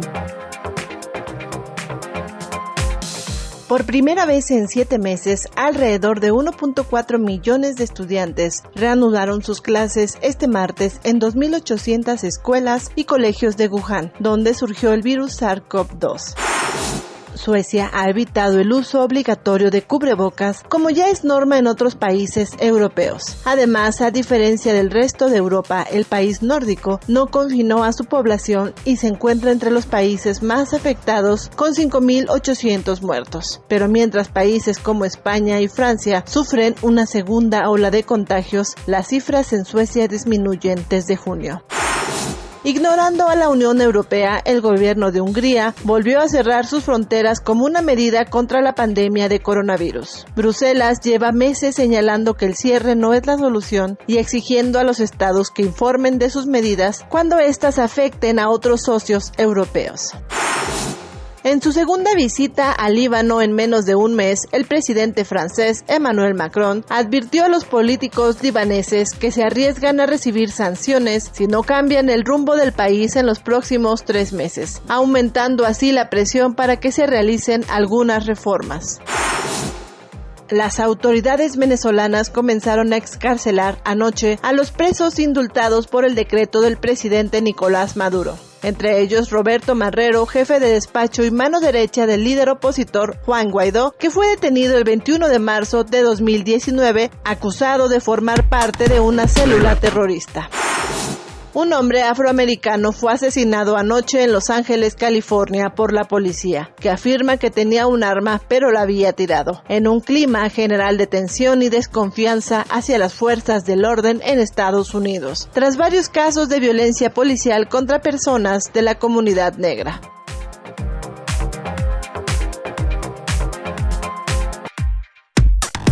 Relatamos al mundo. Relatamos al mundo. Prisma RU. Relatamos al mundo. Dos de la tarde con 20 minutos. Saludo con mucho gusto ahora a esta hora de la tarde, en este día martes, a Gonzalo Sánchez de Tagle, que es maestro en Derecho por la Universidad de Georgetown, tiene la especialidad de Derecho Público por la Escuela Libre de Derecho. ¿Cómo estás, Gonzalo? Buenas tardes. Deyanira, buenas tardes. Gusto saludarte a ti a quienes nos escuchan. Gracias, Gonzalo. Pues hoy vamos a platicar de esta consulta que pues ya comenzó a recabar firmas sobre el enjuiciamiento a presidentes. Más allá de la opinión que cada quien tenga, si esto debe hacerse o no, me parece que hay un camino jurídico que debe estar eh, bien planteado en todo esto y que no debería ser a gusto de, de las personas o de un presidente. No sé qué opines, a ver, cuéntame. Mira, eh, es un tema complicado porque, como decías bien, con independencia de lo que opinemos de los expresidentes de la República, pues vivimos en un Estado de Derecho en donde se deben de seguir las formalidades esenciales del procedimiento. Eh, recordemos que, que, la consulta popular, tal cual la conocemos, eh, se incorporó al texto de nuestra Constitución en el año 2012, en particular al artículo 35 de la Constitución. Y en ese entonces se hizo un reconocimiento implícito de la crisis por la que atraviesa la democracia representativa. Es decir, existe una enorme brecha a la fecha eh, entre representantes y representados. Eh, sin embargo, en nuestra Constitución, a diferencia de muchos otros textos constitucionales, eh, se puso como consulta popular a diferencia de las figuras de referéndum y plebiscito. El referéndum usualmente es cuando se consulta a la sociedad sobre alguna pieza legislativa, una norma eh, de carácter general y el plebiscito tiene que ver con, eh, con actos netamente administrativos o del Poder Ejecutivo Federal.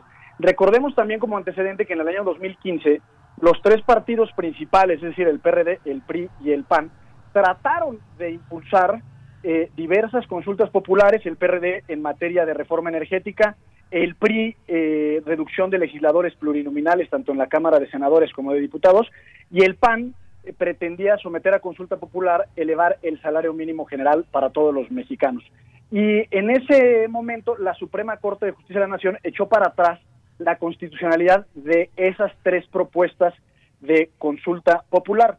Ahora, como bien decías, hay un procedimiento eh, eh, con independencia, y me referiré al rato, a, la sustancia de la consulta popular, pero hay un procedimiento reconocido en la Constitución en donde pueden ser convocadas estas consultas populares por el presidente de la República, por el 33% de los integrantes de cualquiera de las cámaras del Congreso de la Unión, es decir, diputados o senadores, y al menos el 2% de los inscritos en la lista nominal de electores, que al parecer, según la página de Internet de juicio a expresidentes, es, digamos, por este conducto, es decir, por, por la recabación de firmas ciudadanos, por donde se pretende hacer esta solicitud de consulta popular.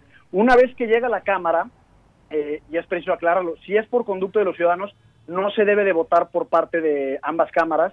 Si fueran las minorías parlamentarias o el presidente de la República, se requiere de la mayoría absoluta, es decir, el 50% más uno de ambas cámaras para que se envíe a la Suprema Corte eh, el motivo y la pregunta de la consulta para ver si se adecua a lo que establece la Constitución. Y recordemos que la propia Constitución establece que eh, los derechos humanos ni las garantías para su protección, que es importante en este tema, pueden ser motivo de consulta. Suponiendo que pasa todo eso, sería en agosto, tal cual lo establece la propia Constitución, el primer domingo de agosto, que se haría esta consulta para efectos de, que la gente, eh, el pueblo mexicano, se pronuncie sobre si quiere o no que se enjuicie a expresidentes. Ese, digamos, es el procedimiento a muy grandes rasgos. Dijiste primer domingo de agosto. Sí, del próximo año. Del próximo año, ok.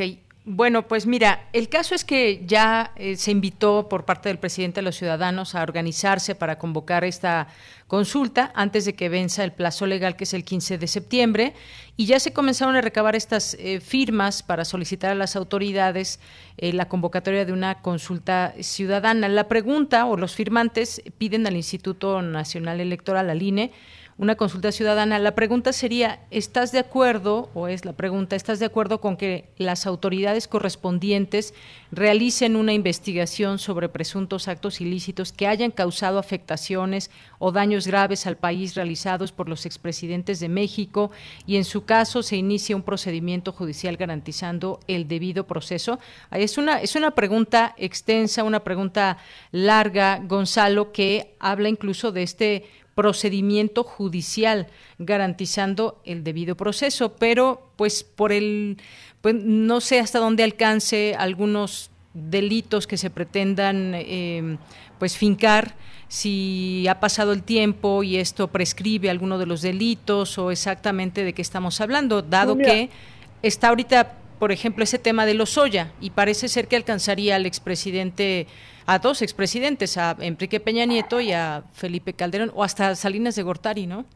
Sí, sí, sí. Eh, mira, yo ah, creo que hay varios elementos de análisis. En primer lugar, eh, eh, muy objetivo es si en efecto se va a conseguir el número de firmas. En esta página, que para quienes nos escuchan, si le interesa, está muy interesante, se establecen los mecanismos y está el formato, etcétera, que se llama juicio expresidentes. Ahí, en, en, el corte, establecen que tienen apenas por ahí de 23 mil a 25 mil firmas de más o menos un millón ochocientos millones de firmas que se necesiten. Entonces yo creo eh, que sin la intervención de algún partido político, en este caso sería Morena, no van a llegar al millón ochocientos mil firmas. Eh, eso por un lado. Por otro lado, el presidente, Andrés Manuel López Obrador, eh, y lo dijo hoy en su informe de gobierno, que él no está por enjuiciar el pasado, que mejor hay que ver hacia el presente, pero él mismo es el que está promoviendo esta consulta popular. Y entonces es una especie como de disonancia cognitiva porque nos está dando mensajes contradictorios. Incluso él dijo que en caso de que, de que se apruebe esta consulta popular, él votaría en sentido negativo. Entonces, en realidad nos está mandando mensajes eh, eh, contradictorios en ese sentido. Yo creo que desde una perspectiva netamente política es muy funcional para el presidente que estemos discutiendo esto. Recordemos que el próximo año es jornada electoral y en la medida en la que eventualmente se pueda eh, eh, poner este tema eh, en el contexto de la jornada electoral, pues será muy beneficioso. ¿Por qué? Porque nos dejaría claro quién están con el proyecto del presidente y quién no. Ahora, el, el, presidente de la República durante el tiempo de su encargo solo puede ser juzgado por dos delitos en términos de la Constitución, por traición a la patria y delitos graves del orden común. Eso aplica para el presidente actual. Para los expresidentes, eh, digamos, desde el punto de vista eh, judicial y ministerial, pues deben de ser tratados como cualquier ciudadano común. No importa si los delitos los cometió antes de ser presidente, durante su gestión o después eh, de haber terminado o concluido su gestión como presidente de México. En ese sentido es muy delicado y, por eso empezaba diciendo que es complicada esta defensa porque desde, desde mi punto de vista muy personal, yo no defendería ni metería las manos al fuego por ninguno de los expresidentes de México, pero sí lo haría por el Estado de Derecho y por el debido proceso. ¿Y por qué? Porque la justicia no debería estar sometida en principio al dictado de las mayorías. Es decir, si en la denuncia de los hoy hay elementos que el Ministerio Público tenga a su disposición para considerar que Peña Nieto, Calderón Fox o quien sea cometió un delito, es su deber constitucional iniciar una carpeta de investigación en contra de quien resulte responsable, sea o no sea un expresidente de México. No necesitamos para ello una consulta popular.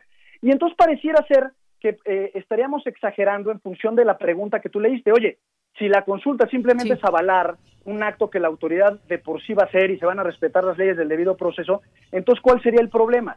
Yo creo que el problema radica en que estamos jugando con fuego y en este caso el fuego eh, son las instituciones que nos rigen a todos, que es el debido proceso. Y, y de alguna manera lo que está buscando este mecanismo sin, sin poner responsables en específico es a culpables en la plaza pública, es decir, una especie de justicia de picota o de cadalso, sin importar realmente qué nos dicen los expedientes, que en realidad es lo que nos debería de, de lo que debería de ser realmente trascendente, es decir, si Peña Nieto cometió un delito, pues bueno, que se le investigue y que se le meta a la cárcel en consecuencia, y ya después como mexicanos nos enteraríamos o nos deberíamos de enterar qué fue lo que sucedió y cuáles fueron los elementos de prueba, pero no manchar la impartición de justicia con una consulta popular que en realidad no fueron creadas para eso. Claro. Pues Gonzalo, muchas gracias. Y justamente a eso me refería al inicio. Es eh, eh, lo que no es que sea o no una venganza, sino si procede o no, si hay elementos y pensaríamos, como me parece los mexicanos, que si hay elementos no tiene que haber una consulta de por medio, sino simplemente que se finque la responsabilidad, se abra la investigación para tal o cual expresidente y bueno, pues se evitaría quizás todo esto, pero pues vamos a ver qué resulta. si me permite dar un comentario final, eh, yo creo, en adición a lo anterior, no creo que vaya a pasar la consulta por dos razones. La primera, porque se está poniendo en entredicho los derechos humanos y las garantías para su protección, es decir, el debido proceso, pero además, y esto puede ser eh, más complicado eh, o interpretable, es que las consultas populares en principio no vinculan al Poder Judicial. Entonces, en ese sentido, supongamos que procede, sería un llamado a misa porque ni el Ministerio Público ni el Poder Judicial tendrían la obligación de hacerle caso al resultado de la consulta popular en caso de que así se diera. Y finalmente, pues me parece que es muy delicado, insisto, en poner a discusión sobre si se ejerce o no se ejerce el derecho de manera debida y correcta en, nuestro país. Bien. Pues Gonzalo, muchas gracias, como siempre, un gusto platicar contigo. Al contrario, Yanira, un abrazo. Un abrazo, hasta luego, Gonzalo Sánchez de Tagle. Y este tema, la consulta sobre el enjuiciamiento de expresidentes. Y a todo esto, ¿ustedes qué opinan? Los leemos en Twitter, arroba PrismaRU, eh, PrismaRU en Facebook. Continuamos. Prisma RU. Relatamos al mundo. Queremos escuchar tu voz. Nuestro teléfono en cabina es 55 36 43 39. Y doy la bienvenida en este momento a este espacio a los poetas errantes. Este es su espacio y hoy nos va a acompañar Arturo León, que nos va a presentar el trabajo de hoy de poetas y nos tiene también algunas otras informaciones que nos va a compartir. ¿Cómo estás, Arturo? Muy buenas tardes. Muy buenas tardes, Deyanira. Muy bien, deseando que tú también estés bien. Y bueno, sí tenemos este, los poetas errantes algunos anuncios. Este, eh, pues adelante, a ver, cuéntanos, pues ¿qué hay de nuevo, Arturo? Quiero comentarles que eh, por esta nueva realidad que estamos enfrentando, no, no, hemos podido salir a las calles a repartir poemas. Este, y estamos deseosos de volverlo a hacer. Eh, la cápsula del día de hoy es una cápsula que hemos, es una cápsula que es un guion sin guion. Es una cápsula que tiene exceso de poesía, nos gusta llamar así. Este, precisamente con esta intención de, de seguir compartiendo poemas. Son poemas que son completos. Y justo relacionado con, con, con los poemas, este, hay un anuncio que quiero hacer después de la cápsula. Pero hablar pues, un poco sobre la cápsula. Sí, adelante. Es, solo a grandes rasgos, ¿qué sabríamos del amor sin la poesía? Gracias a la poesía sabemos que un beso puede ser una sublime forma de saborear el, alma a flor de labio. Que en ese viento que va y viene podemos ver a la persona amada. Y que aunque el futuro sea incierto, lo que esa persona tan especial nos ha dado, pese a quien pese, fue, es y será siempre nuestro. Muy bien, Arturo, pues así es como presentas hoy este trabajo, así que vamos a escucharlo y regresamos contigo. Gracias. Adelante. Poeta soy,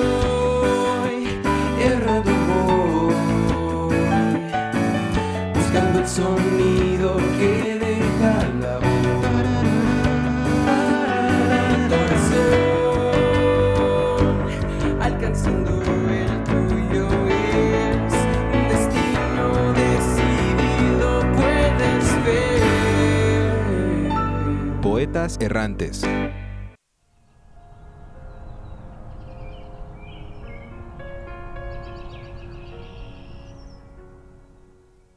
Al fin y al cabo, ¿qué es, señora, un beso? Sino un juramento hecho de cerca, un subrayado de color de rosa que al verbo amar añaden, un secreto que confunde el oído con la boca, una declaración que se confirma, una oferta que el labio corrobora, un instante que tiene algo de eterno y pasa como abeja rumorosa. Una comunión sellada encima del cáliz de una flor. Sublime forma de saborear el alma a flor de labio y aspirar del amor todo el aroma.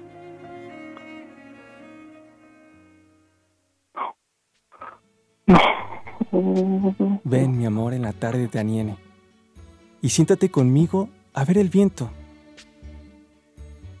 Aunque tú no estés, mi solo pensamiento es ver contigo el viento que va y viene.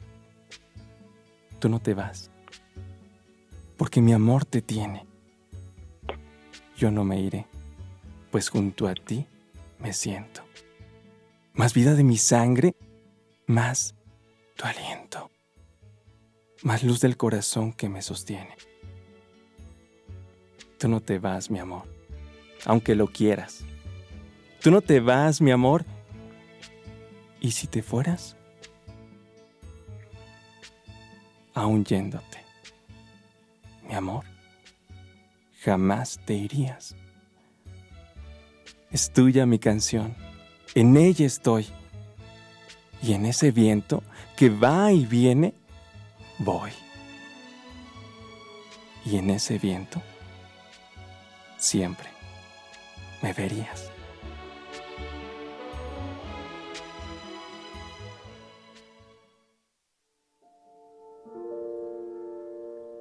Me has dado tu dulzura a borbotones en días desolados. Me has regalado el beso y el saber secreto de tus labios has sabido calmar entre tus dedos mi guerra y mi pasado, e interpretar mis gestos de náufrago, y ofrecerme tus brazos. Has puesto espliego y láudano en mis días y jengibre en mis noches. Me has regalado sensatez, locura, justo medio y derroche. Has abierto tu historia en mi designio y tu esfuerzo a mi goce y la melancolía de tus párpados a mi dolor de hombre.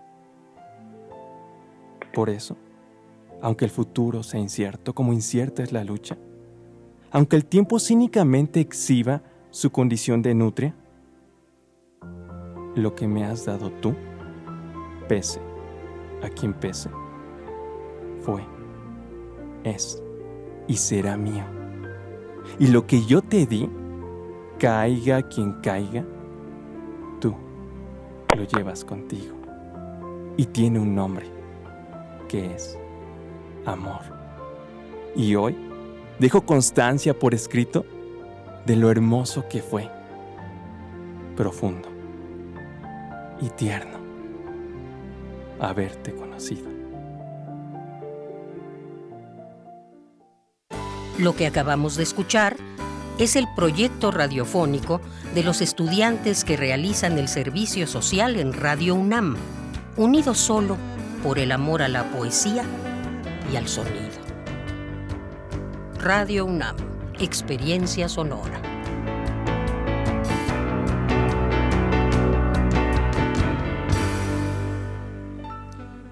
Pues Arturo León, muchas gracias por eh, este trabajo presentado el día de hoy aquí en este espacio de los poetas errantes. Rápidamente nos tenías una noticia que dar para poder despedirnos, cuéntanos. Estamos este, felices de poder anunciarles que acabamos de abrir una línea telefónica para todas las personas que quieran este, escuchar un poema. Pueden eh, escucharlo marcando el número 5574 1153 98. Este teléfono está funcionando de lunes a viernes, de 4 a 6 de la, de la tarde, eh, y yo con mis compañeros estamos eh, haciéndonos, eh, atendiendo las llamadas. Repito, 55 74 11 53 98. Muy bien, bueno, pues anotado. Ahí nos contestan los poetas errantes y si requerimos de algún poema, ustedes lo recitan entonces. Sí, sí, sí. Muy bien, Arturo, pues muchas gracias por hacernos esa invitación. Nos di, a mí nada más repíteme los días y el horario, por favor, porque no no vayan a marcar a las 3 de la mañana. de lunes a viernes, de Muy 4 a 6 de la tarde. Lunes a viernes de 4 a 6 de la tarde. Muy bien. Pues muchísimas gracias, Arturo. Ojalá que pues ti, ahí las personas también les llamen para recibir poesía. Gracias, hasta luego. Continuamos. Relatamos al mundo. Relatamos al mundo.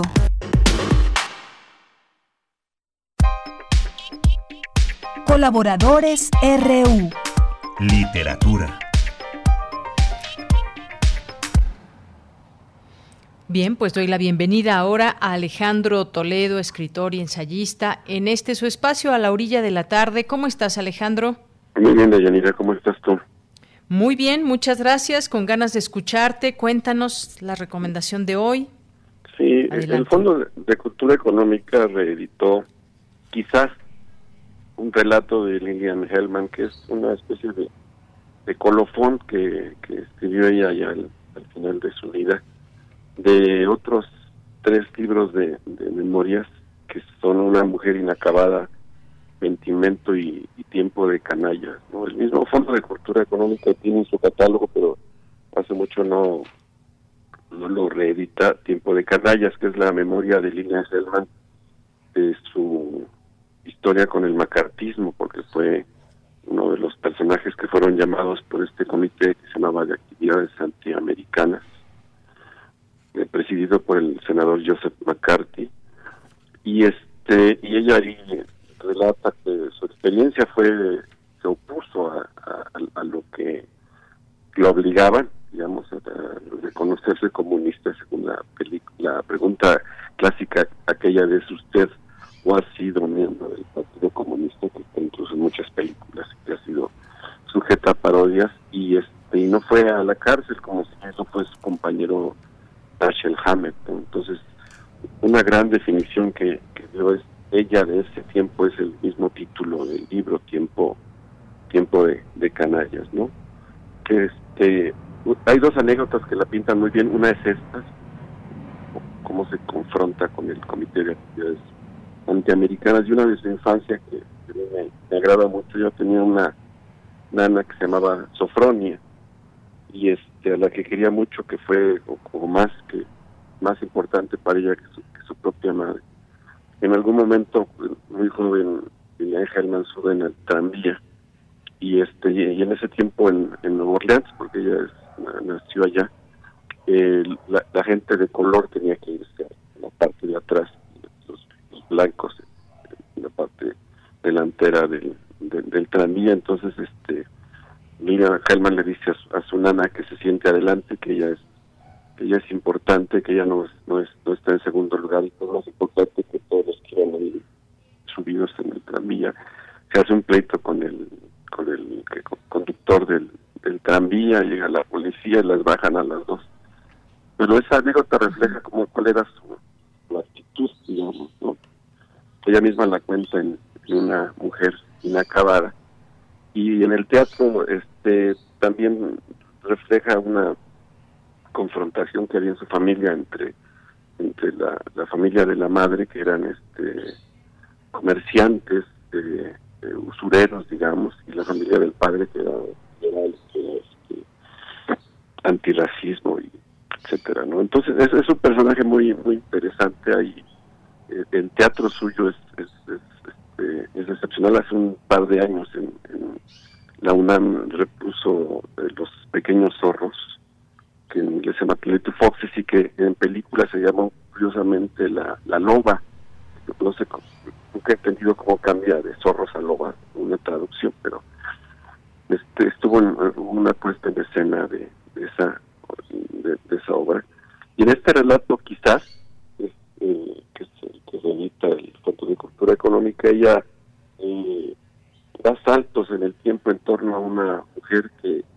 a la que con la que se encontró muchas veces pero que siempre fue una un personaje esquivo no alguien que la gente no recordaba y que parecía pronto no haber este, pasado por el, por el mundo no incluso en algún momento del relato ella dice que en sus libros anteriores de memorias en una mujer inacabada en pentimento o en tiempo de canallas buscó conocer o acercarse a la verdad y que aquí no no, no lo logra por porque el, el personaje se le, se le esfuma, se le va de las manos, a pesar de que es una figura constante, reiterada en su vida, este eh, no, no logra, eh, es- es- a la vez es como una presencia fugitiva, ¿no?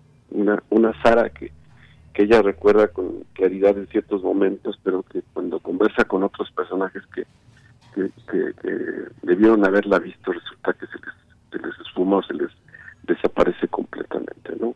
Entonces es un gran relato que en traducción de, de Felipe Garrido, la, la edición mexicana, curiosamente anterior del año en que muere Lilian Hellman, de 1984. Y ojalá que el mismo Fondo de Cultura Económica rescate y reedite Tiempo de Canalla, porque es un gran testimonio es, de donde se, se ve cuál fue su valentía al, al- enfrentarte, enfrentarse a este comité de actividades antiamericanas y también se ven las secuelas que traía el, el ser llamado a este comité, que era perder posibilidades laborales, perder este incluso las propiedades que, que podía tener ella con, con Dashiell Hammett, ¿no? perder la salud en un acoso irracional que se dio en los años en los años 50 en, Estados Unidos contra aquellos que fueron o pudieron haber sido miembros del, del Partido Comunista. ¿no? Entonces es una mujer excepcional, gran dramaturga y, un- y como memorialista también es, es, es soberbia, ¿no? Es- es- escribe muy bien, sabe situarte en, el, en, en- en los momentos en que vive o sabe este, acercarte al misterio a partir de figuras como esa Sara de quizás, o como una Julia que aparece en el, en Pentimento, que incluso se hizo una película en la que Jane Fonda interpreta a, a- a Lilian Hellman. ¿no? Pues, y esa Así es la recomendación de ahora, acercarse a Lilian Hellman, esta vez por el relato que quizás que reedita el Fondo de Cultura Económica. Muy bien, bueno, pues aquí queda ya anotada esta recomendación de las muchas que nos vas haciendo conforme pasa el tiempo. Quizás este libro de Lilian Hellman, reeditado, como bien dices, por el Fondo de Cultura Económica. Pues gracias Alejandro, no sé si quieras agregar algo más. No, nada más, eh, es una mujer que yo admiro mucho, Ujú. realmente asombrosa y, y- y vale mucho la pena acercarse. ¿no? Es una de esas figuras que definen épocas y ella definió muy bien el, el- el siglo XX en, en varios momentos e incluso en, en su teatro, por ejemplo, toca temas como, como el, el lesbianismo en los años 30, muy tempranamente, este, y, y es- este, en, en la película sobre la hora de los niños de los años 60 y también es bastante recomendable. Pero es, es- realmente es, un- es uno de esos grandes personajes. Y es raro que la, que la gente no la conozca tanto, ¿no? Entonces hay que aprovechar esta reedición y tratar de que aparezca pronto el, el tiempo de canalla. Claro que sí, pues aprovechar esta reedición. Muchas gracias como siempre, Alejandro Toledo, te mando un abrazo y nos escuchamos dentro de 15 días. Que estés muy bien. Igualmente tú, hasta luego.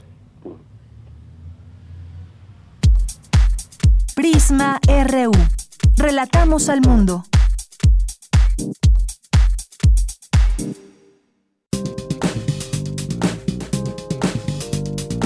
Cultura RU.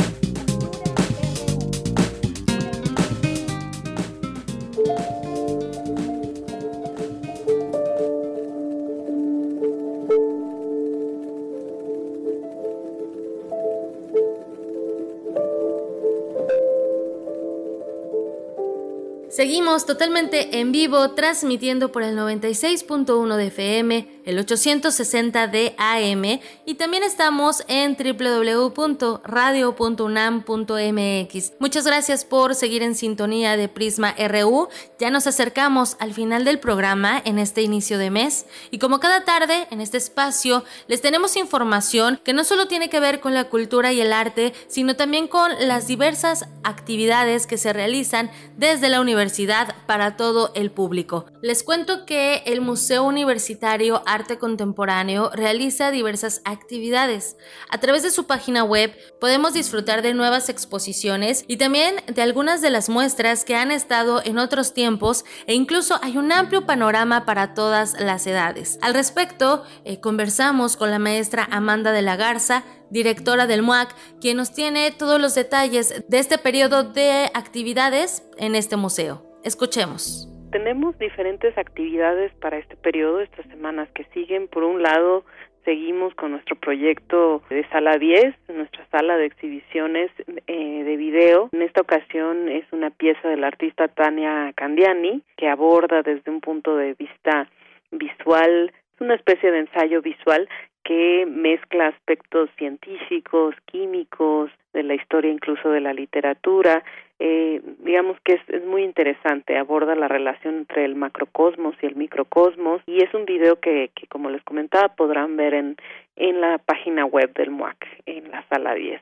Por otro lado, también vamos a tener una revisión de algunas exposiciones que eh, tuvimos en años anteriores en el MUAC, una de ellas Teoría del Color, fue una exposición que justamente revisaba eh, aspectos del racismo contemporáneo, cómo los artistas han trabajado sobre el racismo. Es una exposición que, si bien se planteó hace algunos años, cobra actualidad ante eh, pues el movimiento antirracista sobre todo en Estados Unidos y todos los eventos trágicos de brutalidad policíaca en ese país pero que no nos son ajenos en México y en todas partes del mundo. Entonces creíamos que era muy importante traer nuevamente a la conversación esta exposición que realizamos ya hace algunos años. Por otro lado también seguimos con nuestro programa para niños.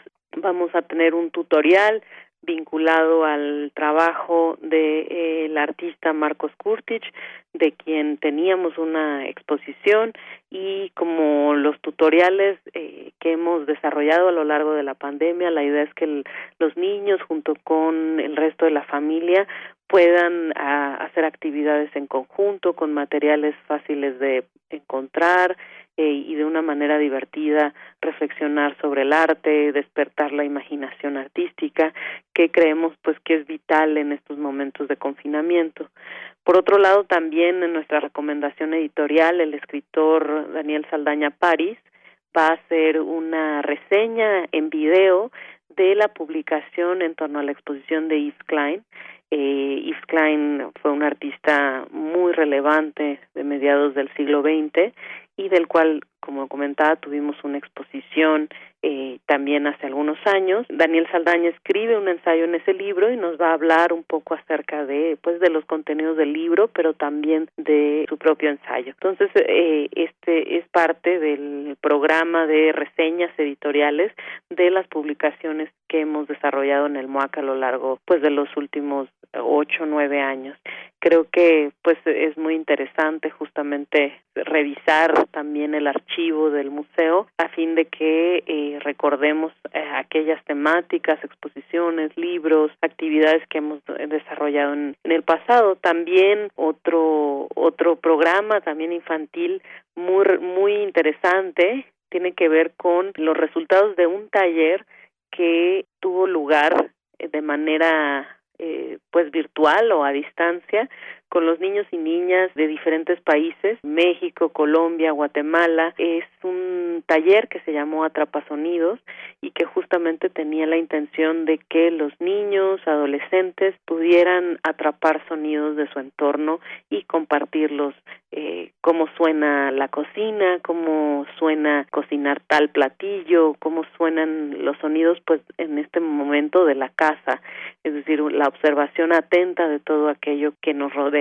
y pues en este sentido también quisiera destacar otro de nuestros programas que tenemos actualmente pues llevándose a cabo es la colaboración con eh, la Facultad de Música de la UNAM eh, en donde eh, pues se emiten algunas piezas del Seminario Interdisciplinario de Interpretación, justamente a cargo del doctor Alejandro Square. Son pues, las piezas elaboradas por los estudiantes y pues que creemos que también es interesante para que el público que está interesado en la música contemporánea.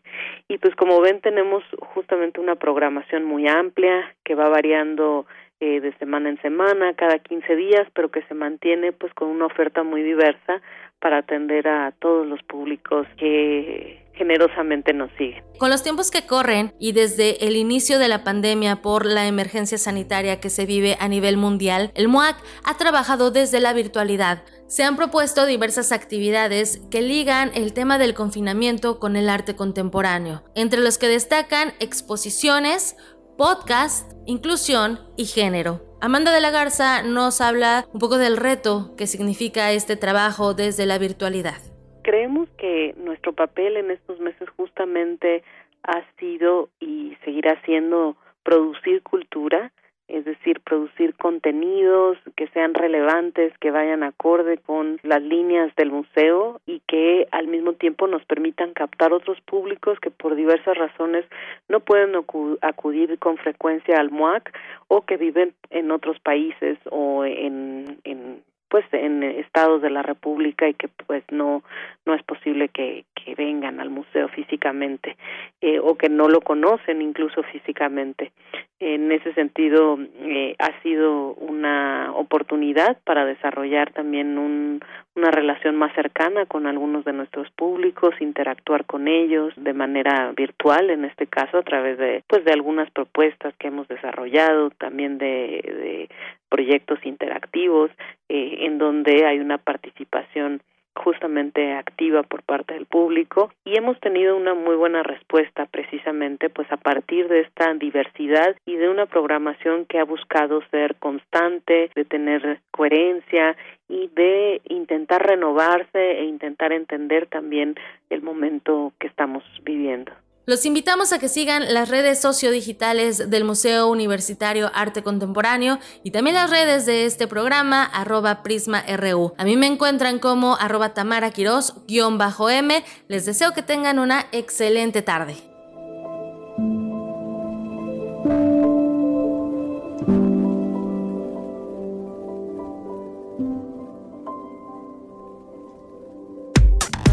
Relatamos al mundo. Relatamos al mundo.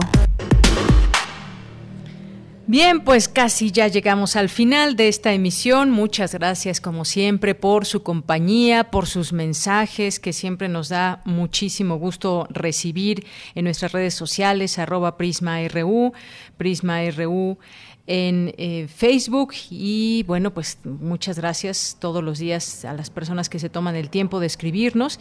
Bueno, pues rápidamente gracias aquí Ernesto eh, López Portillo que estuvo con nosotros, aquí ya también presente en nuestras redes sociales. Eh, también lo mismo a Gonzalo Sánchez de Tagle, muchas gracias. A Mario Navarrete también, a los poetas errantes, muchísimas gracias también. A eh, Jo y Po Rodante, nos dice en Guadalajara hay manera de sintonizarlos porque por internet no doy una, siempre llego a una entrevista con, con el Fisgón y de ahí no paso. Bueno, a ver, no sé, ahorita te, te, contactamos eh, para darte nuestra página de internet y donde tienes que hacerle clic para que nos puedas escuchar en www.radio.unam.mx, que nada más es en escucha en vivo, le das clic ahí y listo. O si te refieres a los podcasts, pues te vas a la sección de podcast y luego a la letra P de Prisma RU y ahí nos pueden encontrar eh, nuestros podcasts por si se perdieron algún programa o alguna entrevista en particular que quieran volver a escuchar o escuchar. Así que ahorita de cualquier manera escribimos a, esta, a esta persona que está por aquí en Twitter. Chris Morris también, muchos saludos. Muchos saludos también a Alex Fujiwara, eh, Marco Fernández también. Muchísimas gracias a nuestros amigos del CEDI y EIC de la UNAM. Eh, Rosario Martínez también nos dice, seguimos esperando en Toluca algún día arranque el tren. Esta es una estación y nos manda aquí la fotografía. Gracias, Rosario. Gracias también a Edgar Chávez. Dice, convendría que los radioescuchas complementaran la entrevista con todo lo que se comenta en el siguiente programa. Discuten en extenso la cuestión con la, con la conste en pantalla y abarcando también lo que se dice ahí sobre gobiernos estatales y municipales. Muchas gracias. Nos manda aquí una liga a la cual veremos, Edgar. Muchas gracias. Rosario también nos dice, a falta de venta de boletos para la rifa del avión, es más fácil darle el avión a la gente y lo, y lo peor es que viven ilusionados y esperanzados de algo que va a pasar y actúan en forma agresiva si los tratamos de ubicar. Lástima, una oportunidad más perdida. Gracias y gracias también por aquí a José Luis León. Y bueno, pues ya con esto nos despedimos. Muchas gracias por su atención. Nos dice Marco Fernández, imposible esperar resultados sin acciones. Bueno, no, ahí ya lo habíamos leído. Muchas gracias a todos ustedes. Soy de Yanira Morán, a nombre de todo el equipo. Gracias, buenas tardes, saludos. Me despido allá en cabina también. Y nos vamos, no, ya no nos da tiempo de la música. No sé si está de fondo por ahí. No, ya no la escuché. Pero bueno, ya eh, hoy si quieren escuchar los Billys, hoy un día como hoy Barry Geff eh, pues cumpleaños, 74 años. Pues aunque sea poquito, gracias Dani allá en cabina y en producción, gracias a todo el equipo, hasta mañana y buenas tardes.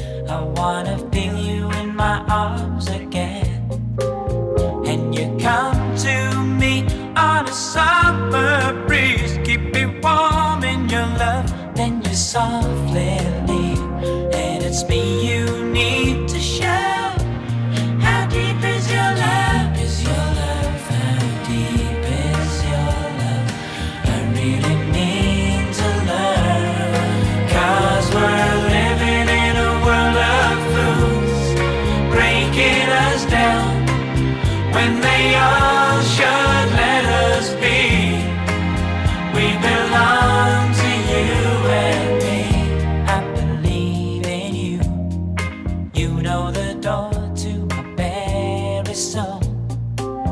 You're the light in my deepest, darkest doubt. You're my savior